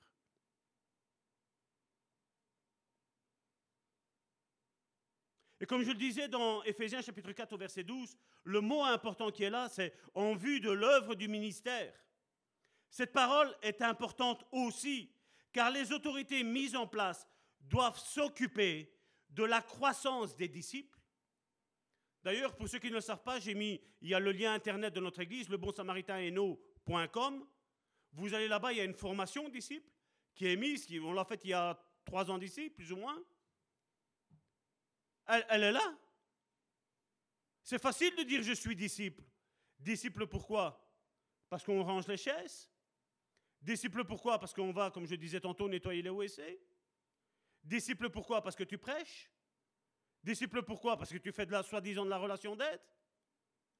Mais ça, il y en a beaucoup du monde qui le fassent. Hein. Si aujourd'hui, certaines personnes, et je suis, je suis des fois, je suis je suis triste dans mon cœur, je suis triste dans mon âme. Quand j'entends un pasteur aller conseiller à un de ses fidèles, va voir un psychologue. Ça veut dire que Dieu n'est pas autosuffisant. Et ça veut dire aussi que les ministres qu'il y a dans l'Église ne sont pas suffisants. Et que ceux du monde sont plus importants. Et là, mon cœur, il pleure. Et là, mon cœur, il pleure. J'ai conseillé beaucoup de personnes qui avaient l'intention d'aller voir des psychologues. Et conseillé beaucoup de personnes qui allaient voir des psychologues en leur disant, regarde, ton problème, il est là. Mais ça va tort, tu me juges. Non, je ne te juge pas. Je te dis, l'esprit me fait ressentir que le problème, il est là. Et tant que tu règles pas ça, ça n'ira pas. Tu peux voir le meilleur des psychologues. Ça n'ira pas. Parce que le psychologue n'a aucune notion du péché. Le psychologue va vous dire, monsieur, madame, il faut vous ressaisir, hein. il faut faire ci, il faut faire là. Tu le fais et il ne se passe rien. Et moi, je veux te dire, en tant que pasteur, je veux te dire, retire ce péché-là et tu vas voir que ça fonctionnait. C'est ce qui est arrivé avec certaines personnes qui ont dit, je prends ton conseil. Et ça a marché. Celles qui ont dit, non, Salvatore, je continue mes médicaments, je continue mon psychologue, des divorces sont arrivés. Parce que le problème de la nature humaine, ce n'est pas les autres, c'est moi le problème. C'est mon péché qui est le problème. C'est ça qui me pourrit la vie. Et Jésus, il est vrai, il avait une onction dans Jean chapitre 3 sans mesure. Mais je vais vous dire que toi et moi, sans mesure, lui, hein, je vais te dire que toi et moi, nous avons une onction avec mesure. Et cette onction avec mesure, elle grandira, vous savez, à partir de quand? À partir du moment où je suis obéissant. Chaque fois que je rentre dans ce lieu, Dieu déverse. Il déverse. Pardon. Vous vous êtes-vous jamais posé la question, et ils ont tous témoigné, tous ceux qui sont venus de France, de Suisse, quand ils sont venus ici, ils ont eu leur guérison tout de suite et ils sont partis. Et ceux qui habitent tout près, ils ont du mal à l'avoir. Pourquoi? Oh, mardi ci, j'ai pas envie, je suis fatigué. Oh, jeudi ci, j'ai pas envie parce que voilà, j'ai eu une dure journée. Oh, dimanche. Moi, je te dis que chaque fois que tu viens ici, Dieu déverse une onction. Dieu déverse quelque chose dans ta vie. Et maintenant, oui, tu es malade, tu as, tu travailles, comme nous avons notre soeur Madeleine, nous avons Michel qui travaille. Tu es là-bas, tu écoutes. Mais ce que tu as perdu, Dieu te le déverse. Parce que Dieu voit ton cœur, Dieu voit ta soif que tu as. Nos frères et nos sœurs qui sont là sur le net, qui ne peuvent pas venir à cause ben, du trajet qu'il y a à faire, qui est fort long. Et je veux dire, nous avons notre frère ici maintenant qui s'est rapproché auprès de nous, mais notre frère Alain faisait 400 km pour venir deux jours semaine. Il y avait une soif en lui. Et qu'est-ce que Dieu a fait? Dieu l'a béni. Dieu lui a donné ce pourquoi il se déplaçait.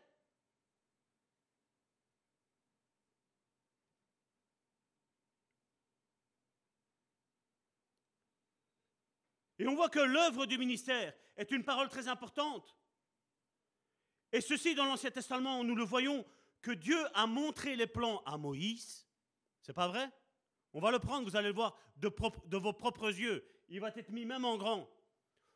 Dieu a donné les plans à Moïse, mais Dieu ne s'est pas servi de Moïse. Regardez ce que Dieu a fait. Ça, c'est pour la construction du tabernacle. Exode chapitre 31 du verset 1 à 5. L'Éternel parla à Moïse et dit, Sache que j'ai choisi Bethsaleel. Il n'y a rien qui vous interpelle là-dedans? Dieu parle à Moïse, Dieu parle aux serviteurs de Dieu, et Dieu donne le prénom de la personne que lui-même avait consacrée. Et là, tu vois et tu peux comprendre, mon frère, ma soeur, que quand tu es consacré, Dieu te connaît par ton prénom et par ton nom. Dieu sait où tu habites. Dieu sait où tu travailles. Et Dieu veut te localiser, mon frère, ma soeur. Là, mets ton prénom. Mets ton prénom à la place de Bethsalaël. Fils d'Uri, fils de Hur, de la tribu de Judas, Qu'est-ce qui est caché aux yeux de Dieu? Rien. Il sait de qui il est le fils. Il sait de qui il est le petit-fils. Et il sait où il est localisé. Je l'ai rempli. Regardez, c'est pas qu'il a dit je vais le remplir. Il dit je l'ai rempli. Je l'ai rempli. Je t'ai rempli, mon frère, ma soeur. Dieu te dit je t'ai rempli de l'Esprit de Dieu, de sagesse, d'intelligence et de savoir pour toutes sortes. Ça pas Pour toutes sortes d'ouvrages. Donc nous voyons qu'il y avait des gens là, mon frère, ma soeur. Il y avait des gens qui faisaient déjà cet ouvrage-là. La seule différence, c'est que eux n'étaient pas remplis du Saint-Esprit. Oh, tu peux regarder quelqu'un, ben, on va dire jouer du piano. Je crois qu'un des plus grands pianistes que nous avons aujourd'hui, c'est Obispo apparemment. Il paraît qu'il joue bien le piano. Mais quelle est l'onction qu'il y a derrière? Son onction? C'est son savoir à faire à lui. Mais quand tu joues le piano avec l'onction de Dieu, il y a quelque chose qui passe. Le roi Saül, quand il était tourmenté, qui l'allait chercher? David qui jouait de l'harpe et ses démons étaient calmés. Qu'est-ce que l'Église dit aujourd'hui? Quand il y a quelqu'un qui sort de l'Église, ah, il n'a pas su résister à l'onction du Saint-Esprit. L'onction du Saint-Esprit, moi je te dis que l'onction du Saint-Esprit, elle calme et elle n'énerve pas. Quand tu écoutes une soi-disant louange chrétienne et qui t'énerve, mon frère, ma soeur, je veux te dire que cette louange spirituelle ne vient pas de Dieu.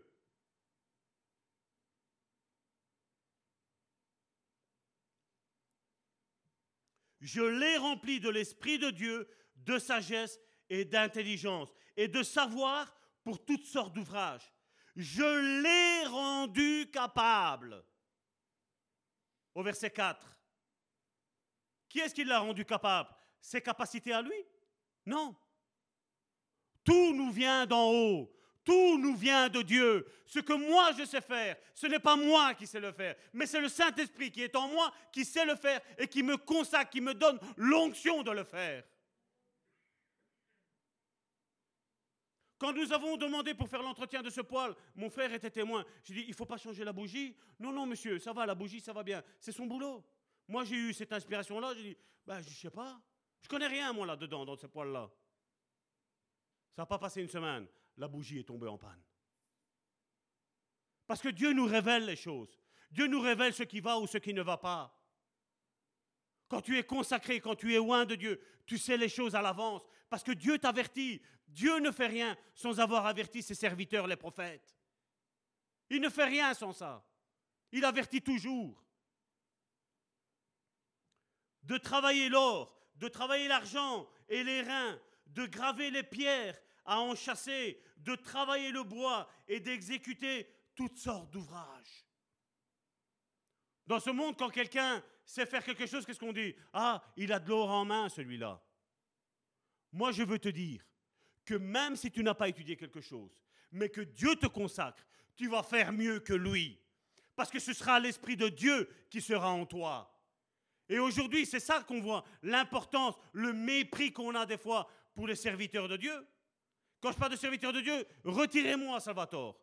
Je ne parle pas de moi. Je parle de l'Église universelle, des ministères de Dieu, oint par Dieu. Non, non, je vais aller voir le psychologue. Le travail de psychologue, c'est le pasteur qui doit le faire. Ézéchiel chapitre 34 nous le dit. Je vous en veux à vous, pasteur d'Israël, parce que vous n'avez pas su prendre soin de mon peuple, de mes enfants. Et puis il dit quoi? Il dit j'en voudrais aussi à la brebis grasse. Vous avez bousculé celle qui était la brebis, la brebis maigre. Vous lui avez fait du mal. Vous avez piétiné sa nourriture. Et aujourd'hui, l'Église est méprisée, ainsi que tous les ministres véritables de Dieu. Et les faux ministres de Dieu sont élevés. Si à la place d'inviter un tel ou un tel serviteur, est-ce qu'on n'inviterait pas à l'église? Est-ce qu'on n'inviterait pas à l'église au sein de nos prédications? Au sein de toutes nos réunions? Il y a tout ce qu'il faut ici. Ne méprise pas ce que Dieu veut faire avec toi. Ne méprise pas l'appel que Dieu a mis sur ta vie. Ne joue pas avec ton salut. Ne joue pas avec le ministère que Dieu a mis en toi. Ne joue pas avec l'onction qui est dans ta vie, mon frère, ma soeur. Sois fidèle, attache-toi à l'œuvre du ministère que Dieu t'a donné, que Dieu t'a consacré, que Dieu t'a oint, mon frère, ma soeur.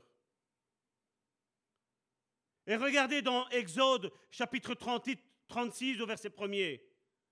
Bethsaël, Oliaheb, c'était un deuxième serviteur qui était là, et tous les hommes habiles en qui l'Éternel avait mis de la sagesse. C'est pas n'importe qui qui pouvait toucher les choses de Dieu. C'était des personnes que Dieu avait touchées. Et Dieu avait averti le serviteur Moïse, l'autorité qui était là. Vous vous rappelez quand on a parlé la semaine dernière que Jésus a fait le miracle? Qui est-ce qui a glorifié pour le miracle que Jésus a fait? À part les serviteurs, ses disciples qu'il avait. Non, on a en requis l'autorité qui était là, l'époux, celui qui devait se marier, ainsi que l'épouse. Dieu s'est soumis. Il est arrivé, malgré qu'il était Dieu, c'était Jésus, c'était Dieu fait homme, il s'est soumis. Il a dit, l'autorité ici, ceux qui ont droit à l'honneur, c'est le marié et la mariée. Amen? Et il n'a pris aucune gloire. Mais il a fait le, le miracle messianique dont nous avons expliqué la semaine dernière la signification. Et Dieu parle à son serviteur et lui dit, voilà les personnes que j'appelle et que je consacre. Voilà les personnes en qui je vais mettre son onction. Et tu vas le reconnaître, parce que l'onction qui est sur toi, c'est celle que je vais mettre sur eux. On va le voir. Betzalael, Oholiab, excusez-moi, ce pas des noms fort communs, et tous les hommes habiles en qui l'Éternel avait mis de la sagesse et de l'intelligence pour savoir et pour faire, exécutèrent les ouvrages destinés au service du sanctuaire, selon tout ce que l'Éternel, qu'est-ce qu'il est mis là? Avait ordonné. L'œuvre de Dieu, on ne va pas la faire comme moi je le veux, mais on va la faire comme lui le veut. Et si ce n'est pas comme moi il le veut, ce ne sera pas comme toi tu le veux. Mais seulement ce que Dieu va faire, vous savez, c'est quoi? C'est qu'il déverse son onction. Et vous et moi, on va savoir ce qui est bon pour cette Église. Si tu es réellement attaché, sans arrière mauvaise pensée, à ce que cette Église fait, tu vas dire, voilà, je savais que ça, ça allait être fait. Dieu m'avait parlé. Et tu vas savoir que tu es au bon endroit, au bon moment, à l'instant kairos de Dieu. Tu sais que les choses vont se passer dans ta vie. Et nous devons comprendre que l'œuvre du ministère est quelque chose de surnaturel. Et si c'est surnaturel, Dieu ne travaillera jamais, et je dis bien jamais, avec des personnes qui sont charnelles il travaillera toujours avec des personnes qui connaissent le surnaturel de Dieu, qui savent se soumettre les uns aux autres, y compris le pasteur aux fidèles, mais y compris tous les, fidèles aux pasteurs et à tous les ministères.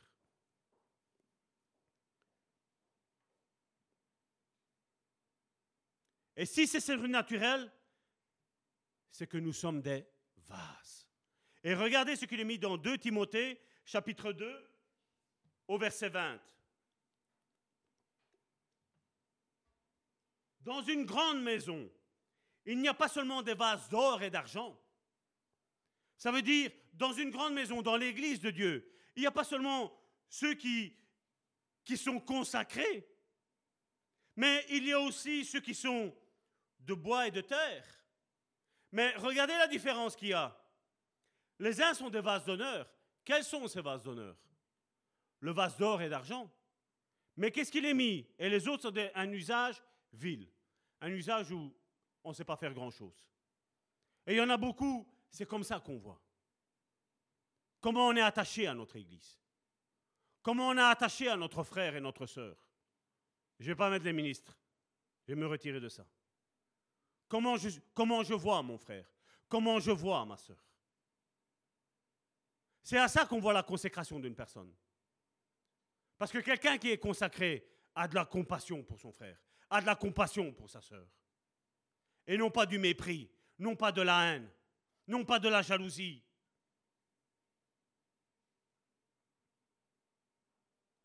C'est pour ça qu'il est dit et il est écrit que ceux qui doivent exercer une tâche dans l'Église, regardez comment ils doivent être.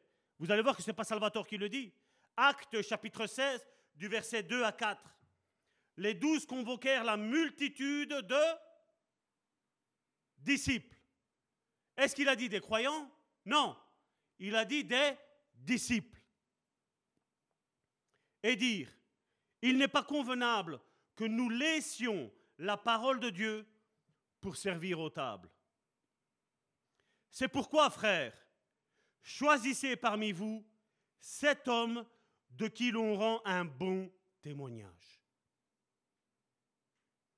Quel est ton témoignage au sein de cette Église? Qui soit plein d'Esprit Saint et de sagesse. Et que nous chargerons de cet emploi, servir aux tables. Moi, Salvatore, je vais préciser quelque chose. Ce n'est pas servir aux tables, c'est servir aux tables mon frère, ma soeur. Quand on sert quelqu'un, on se sent rabaissé par rapport à la personne à qui on, on sert. C'est pas vrai? Dans l'Église de Dieu, c'est pas ça.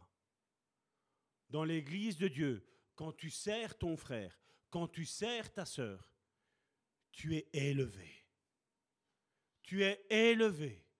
Ministère que nous avons vu dans Ephésiens chapitre 4 verset 11, ça veut dire service. Je me sers pas, je vous sers. je vous donne à manger, je vous donne à boire. Et vous prenez ce que vous voulez. Vous mangez ce que vous voulez. Vous n'êtes pas obligé de dire Amen à tout ce que je dis. Mais des fois, dans certains Amen, je suis en train, vous savez comment je suis? Je dis, je n'ai pas entendu. Parce que je veux que tu te saisisses de ce plat. Je veux que tu te servisses de cette boisson. Parce qu'elle va avoir un bénéfice dans ta vie, mon frère, ma soeur. Et si tu es attentif avec ton esprit et non pas avec ton âme, tu vas comprendre quelle est la parole qui t'est donnée.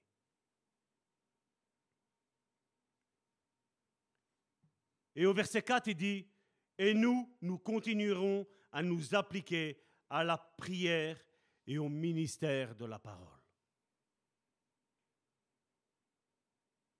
C'est simple. Hein? Aujourd'hui, ben, avec la mentalité qu'il y a aujourd'hui des chrétiens, qu'est-ce qu'on pourrait dire? Ben, Ils étaient orgueilleux, euh, les disciples, euh, les apôtres, ils étaient orgueilleux parce qu'ils n'avaient pas envie de servir. Ils ont pris ça comme une œuvre euh, moindre. Non. Ça, c'est quand on n'a pas notre intelligence renouvelée. Ça. Parce que quand tu as l'intelligence renouvelée, tu vas savoir que même ranger les chaises dans l'église, c'est une tâche importante. Il y a une histoire une fois qu'on raconte dans une église africaine où il y avait un, vieil homme, un vieux frère, il rangeait les, les chaises. Et à un moment donné, ce frère-là est tombé malade. Et il y a quelqu'un d'autre qui il a dit, ben voilà, les chaises ne sont pas mises, voilà, je vais le faire. Mais il faisait différemment. Il faisait, vous savez, à la va-vite. Je vais vite le faire pour dire, voilà, c'est rangé, le pasteur ne va pas crier, il ne va pas nous engueuler. Il dit, voilà, je le fais. Et à un moment donné, ils ont remarqué, le pasteur n'a même pas fait attention, que ce frère-là n'était plus parmi l'église. Mais il a remarqué quelque chose. Il a dit, c'est bizarre, ça fait un petit temps qu'il n'y a plus de guérison. Et puis, il a conseillé, il, a pris les conseillers, ses anciens, il a dit, il y a quelque chose qui se passe, il faut qu'on prie. Et alors, euh, les anciens disent, mais pasteur, nous allons prier pourquoi Ben, c'est bizarre. Il n'y a plus de guérison. Il n'y a plus de miracle. Et il y en a un qui a dit, un des anciens, il a dit, c'est pour ça que même la tâche d'ancien, des fois on peut dire, bah, c'est quelque chose de minable. Non, non, ce n'est pas quelque chose de minable. C'est un service pour Dieu. Et il y en a un, il a dit, mais écoute, pasteur, il y a quelque chose que j'ai remarqué. Hier, en priant, Dieu m'a mis devant les yeux, tu sais, le, frère qui, mettait les chaises, ça fait plus d'un mois qu'on ne le voit plus. Ou trois mois, je ne sais plus combien de temps c'était. Et il dit, ben, je vais aller le visiter. Et alors, il, va là-bas, il, va il va visiter le frère.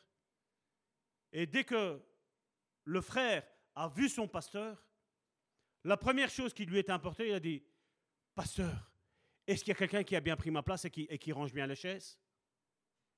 Vous voyez quand vous faites les choses avec cœur? Elle a dit, oui, non, j'ai rien remarqué. Mais il fait, excuse-moi, ça fait un petit temps, j'ai pas remarqué que tu n'étais pas là. Il dit, oh, il fait, Pasteur, je prie pour que je sois guéri. Même pas de mépris pour son pasteur, qui n'était pas venu le voir pendant tout ce temps-là. Hein. Regardez le cœur de serviteur.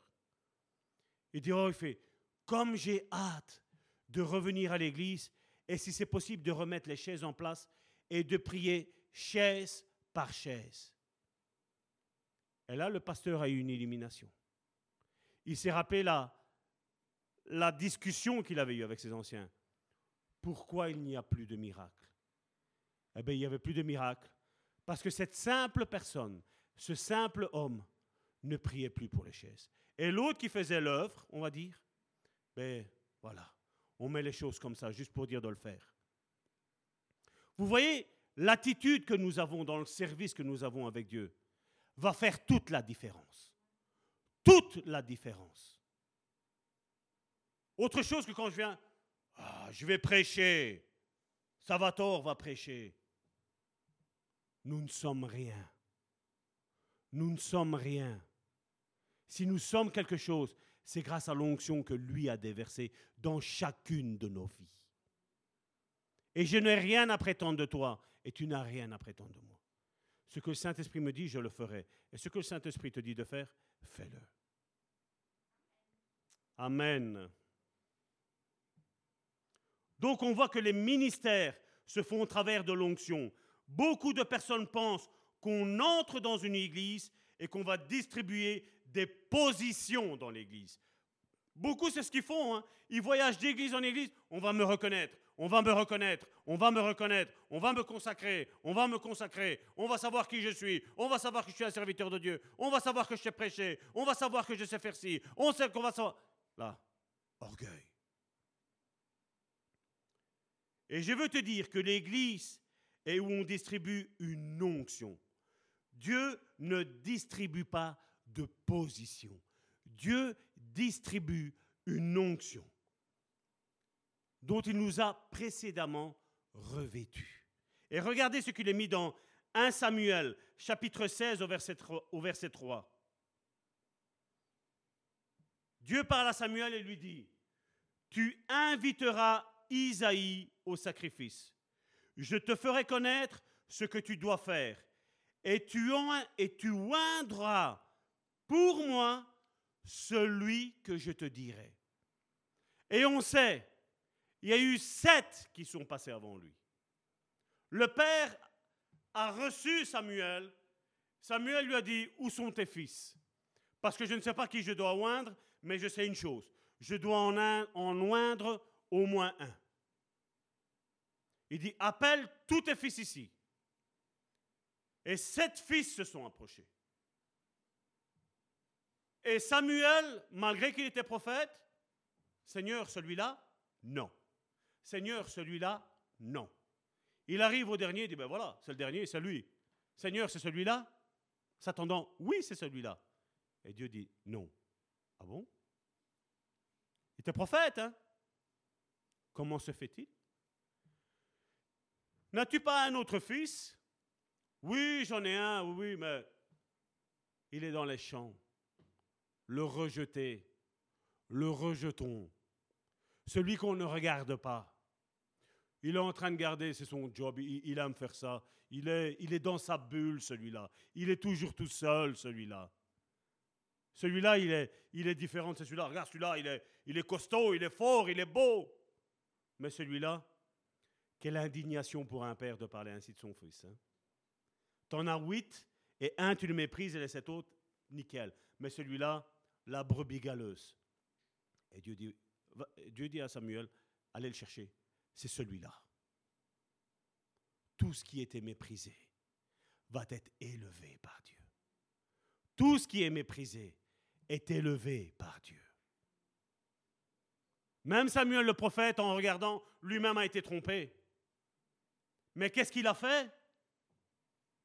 Notre vue, notre âme n'est pas notre ami. Je vous l'ai déjà dit à maintes et.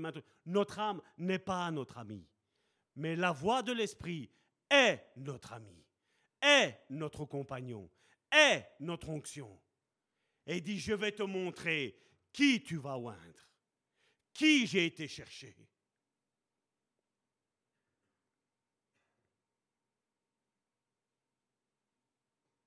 Donc j'ai pris un exemple de l'Ancien Testament pour vous démontrer que ce sujet, je le connais fort bien. Je le connais. Je sais reconnaître quand il y a une onction sur un frère et une sœur. Je sais reconnaître quand il y a un ministère dans la vie d'un frère et d'une sœur. Il y a un pasteur, et beaucoup d'ici sont, sont, témoins de ce que j'ai fait. Il avait abandonné sa charge pastorale à cause de son église qui ne l'avait pas soutenu. Et lui me disait, Salvatore, ne m'appelle plus pasteur, appelle-moi frère. Je dis non, parce que l'onction qui est dans ta vie, c'est une onction de pasteur. Et tu es pasteur. Les hommes n'ont pas voulu la onction qu'il y a sur toi. Pars et fais autre chose. Pars et fais autre chose. Et c'est ce qu'il a fait. Ça a pris beaucoup de temps. Ça a pris plus de cinq ans.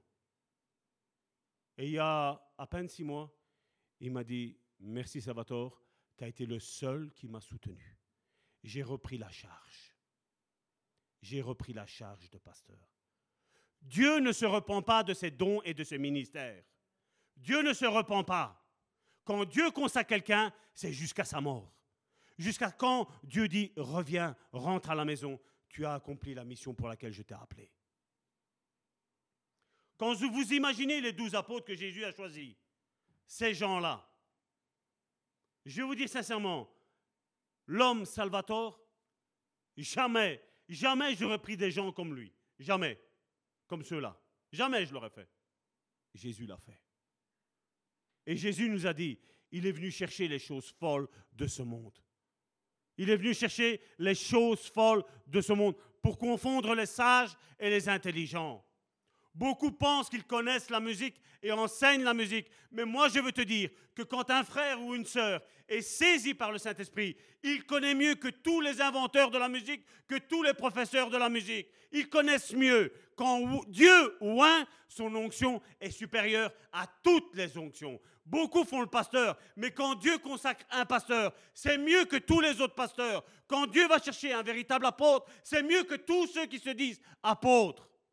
Mais il nous faut la consécration qui vient d'en haut, qui vient de la part de Dieu et qui parle, comme je le dis toujours, à son Église.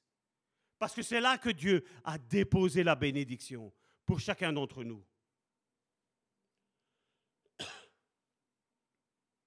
Et on voit que ces apôtres, ils étaient des inconnus. C'était des pêcheurs. C'était des gens de, de basse classe. Et Dieu, qu'est-ce qu'il a fait?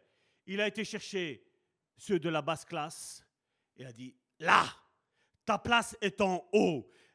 Tu seras toujours à la tête et tu seras jamais à la queue. Tu seras toujours en haut et tu seras jamais en bas. Vous voyez ce que l'onction va produire dans ta vie, mon frère, ma soeur Dieu va te passer en haut. Beaucoup vont reconnaître qu'au travers peut-être du chant, au travers de la prédication, au travers de tes prières, au travers de tes exhortations, ils vont être touchés, ils vont être transformés. Oui, transformés, pas formés, mais ils vont être transformés dans leur être intérieur. Et c'est ce que Dieu cherche, des hommes et des femmes d'onction. Aujourd'hui, ce dimanche, Dieu t'appelle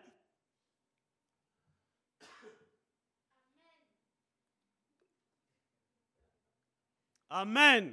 Et il te dit, mon fils, ma fille, es-tu prêt? Es-tu prêt?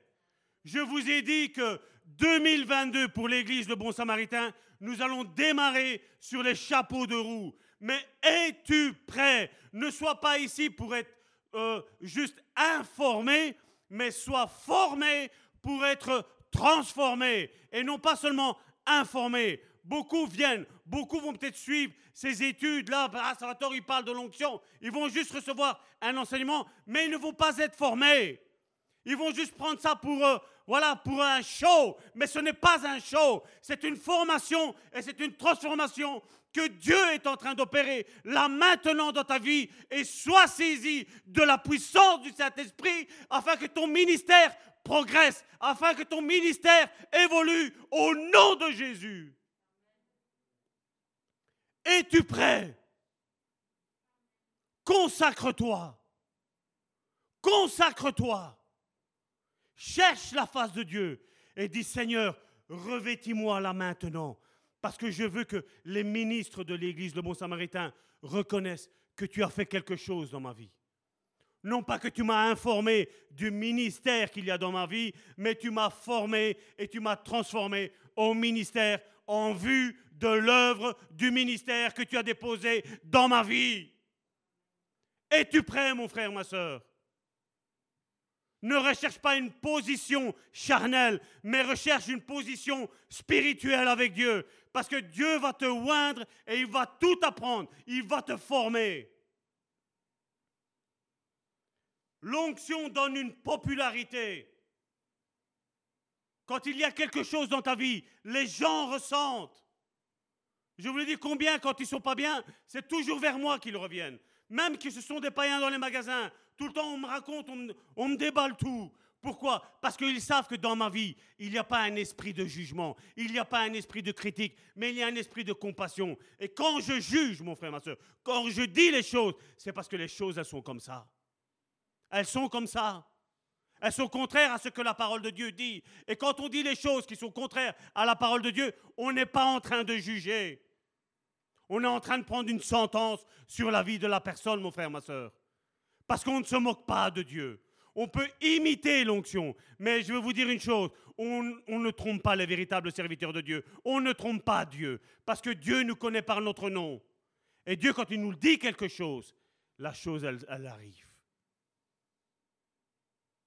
Certains l'ont témoigné d'ici.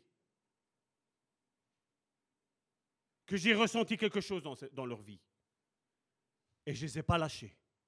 Je les ai aidés et je continuerai à les aider.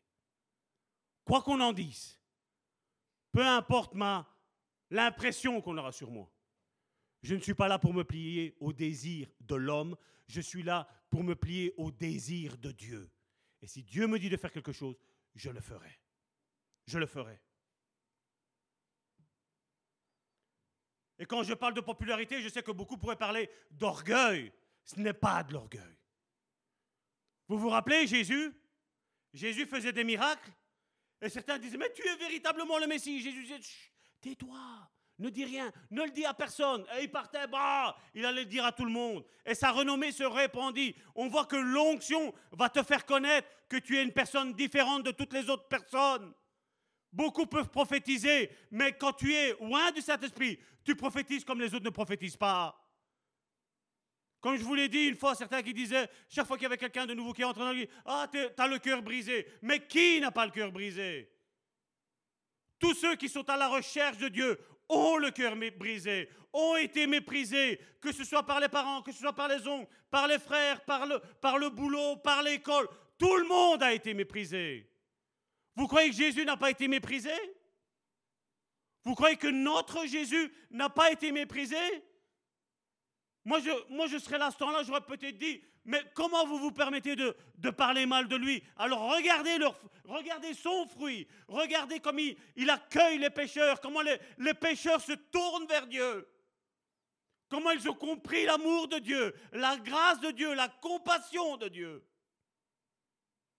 Et l'onction te fera avoir ça, la compassion de ton frère, l'amour pour ton frère et non pas le mépris, non pas la médisance, non pas la destruction, parce que toutes ces œuvres-là sont des œuvres du diable et non pas de l'Esprit de Dieu. Et oui, l'onction va te conférer une popularité, qu'elle soit positive ou qu'elle soit négative. Parce que je veux te dire une chose, quand quelqu'un qui est à un ministère charnel, un ministère humain, verra que toi tu prospères, crois-moi bien, ce ministère-là va parler mal de toi, va parler mal de moi. Parce qu'il va ressentir que dans ta vie, il y a quelque chose que lui n'obtiendra, je vais te dire, jamais. Jamais s'il n'y a pas de repentance. On le voit avec Jésus et les pharisiens. Ils n'arrêtaient pas de le critiquer. Ils n'arrêtaient pas tout le temps d'aller prendre quelqu'un et d'aller l'envoyer.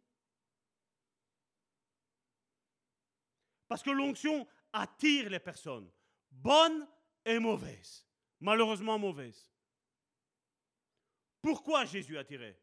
Car en Jésus, les gens avaient des réponses et non pas des blablabla religieux d'aujourd'hui. Tu vas faire ci, tu vas faire là. D'abord, consacre-toi et après tu vas y arriver. Non, mais Dieu, on n'a plus rien à faire, Jésus a tout accompli. Oui, c'est sûr.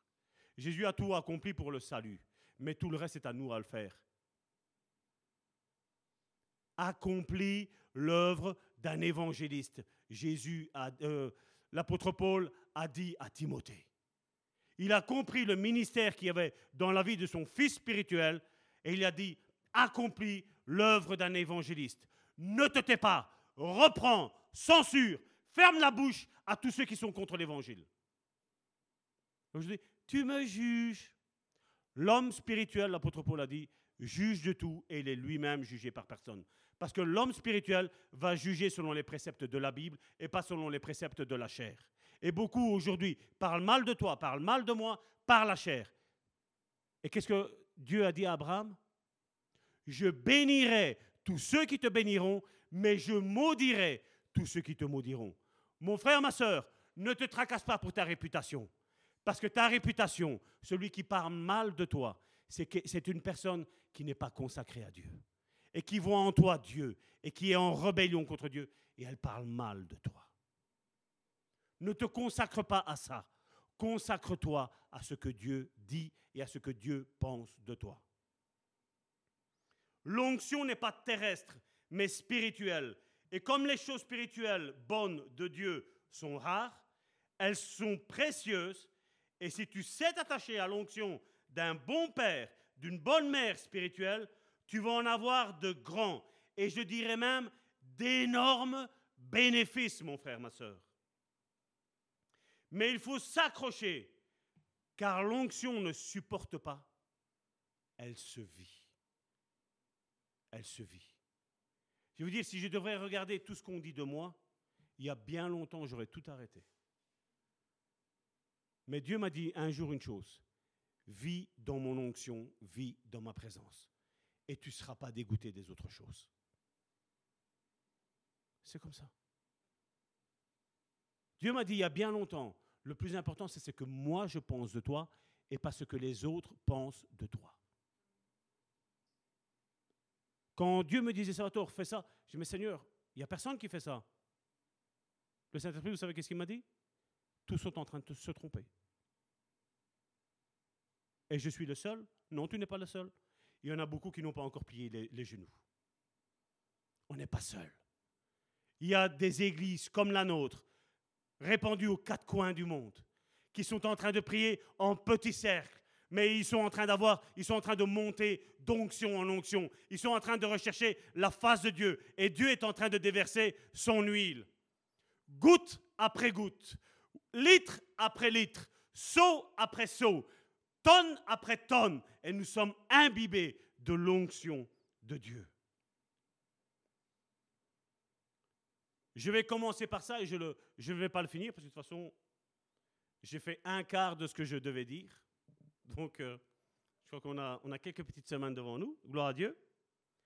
D'où vient l'onction? Parce que ça, c'est, je ne voudrais pas clôturer sans, sans dire ça. D'où vient l'onction? Donc, on a dit qu'elle vient d'en haut. Et nous savons que les évangiles nous disent que tout don parfait descend d'en haut. Jacques chapitre 1, verset 17. Toute grâce excellente et tout don parfait. Qu'est-ce qu'on dit dans ce monde? Waouh, quel don tu as Moi, je vous dis que dans l'Église, ce n'est pas des dons qu'on a, c'est des dons parfaits. Des dons excellent, meilleur que tu ne sais pas goûter ailleurs.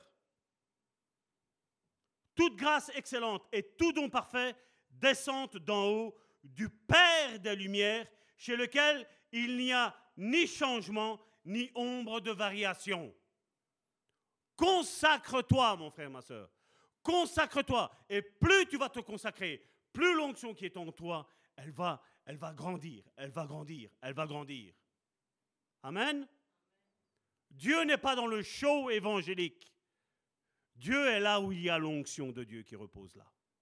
Et comme je le disais, il y en a beaucoup ici, ils joueront le piano, si on peut appeler ça, mais sous l'onction, et qui va se passer? Il va y avoir une onction de, de guérison qui va arriver. On va chanter onction, onction sur onction, grâce sur grâce. Et les démons, ils partent tout seuls. Et la guérison, elles entrent toutes seules. On n'a pas besoin du show. Dieu n'a pas besoin de nous. Dieu, excusez-moi, Dieu a juste besoin de nos cordes vocales, de nos mains, de nos pieds. Quel vase je suis aujourd'hui? C'est la question que je devrais me poser, comme on l'a vu. Vase d'or ou d'argile? Ou un vase qui sert à un usage vil, de terre, de chaume? Quel vase je suis pour mon Dieu? Quel vase je suis? Quel vase je suis? C'est la question que toi et moi, nous devons nous poser. Amen. Je clôture ici. C'est clair? Amen. J'ai essayé d'être le plus, le plus cool, le plus, le plus explicatif pour que on ne perde rien de ça. Parce que malheureusement, je vais vous dire, il y a beaucoup de chanteurs et de prédicateurs chrétiens mais il n'y en a pas beaucoup qui sont sous l'onction. Pas beaucoup. Mais ce qui compte, que ce peu-là a une puissance qui agit dans, vos vies, mes frères et mes sœurs. Et c'est ça que vous devez rechercher. Pas le spectacle, non, non, non. Nous devons rechercher l'onction de Dieu. Au nom de Jésus. Mes sœurs, Père Céleste, je te remercie, Seigneur, encore pour euh, cet enseignement, Seigneur, que tu as donné à mes frères et à mes sœurs, mais aussi à moi-même, Seigneur. Merci, Seigneur, parce que durant, Seigneur, ces prédications, Seigneur, tu m'apprends, Seigneur, encore beaucoup de choses, Seigneur. Et je vais te dire merci, Seigneur. Merci, Seigneur, parce que, Seigneur, tu sais quel est mon cœur, Seigneur.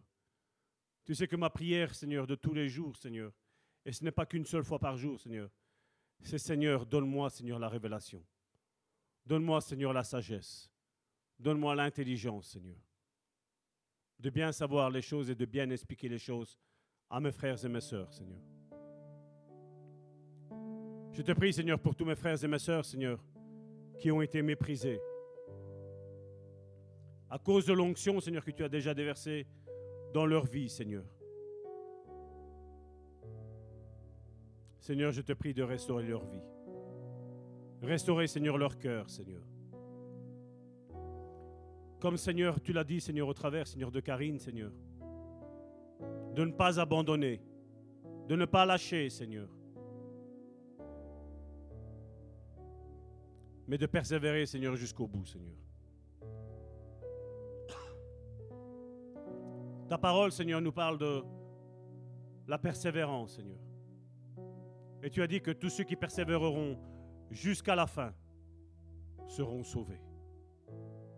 On peut avoir fait, Seigneur, trois quarts de notre vie terrestre bien, même d'une méthode excellente. Mais si au bout nous abandonnons, tout va être brûlé, Seigneur. Donne la force et la capacité, Seigneur, à mes frères et à mes sœurs, mais à moi-même, Seigneur, de ne pas abandonner, Seigneur. De dire encore un pas de plus. Oui, tu n'es pas dans l'abandon, Seigneur. Mais tu es dans l'abondance, Seigneur. Et je te dis merci, Seigneur. Merci parce que certains, Seigneur, aujourd'hui ont pris cette étude. Pardon. Ils ont pris cette étude pour une information, Seigneur. Mais forme-les, Seigneur, au travers de cette prédication. Et transforme-les, Seigneur.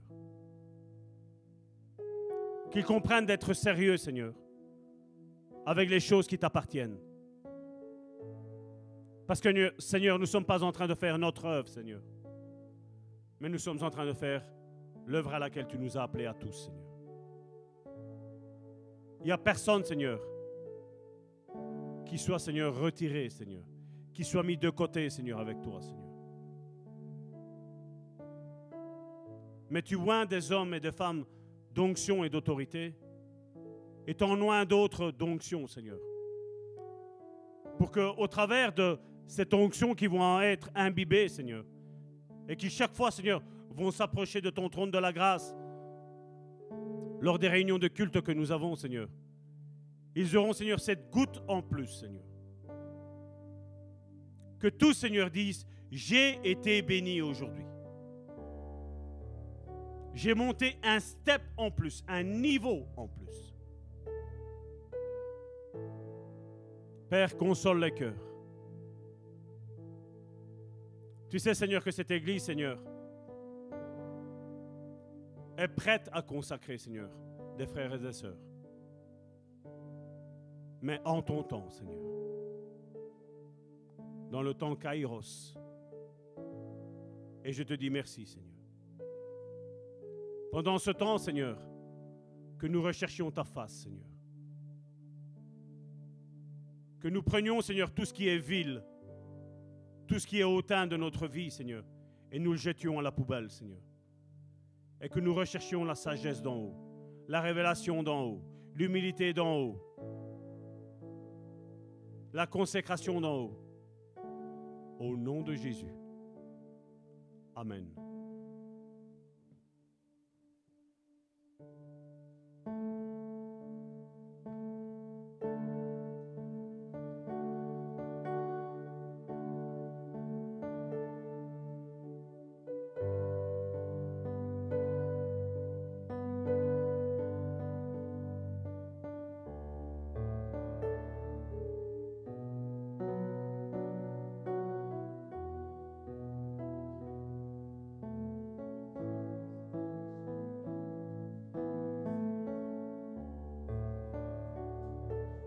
Un cœur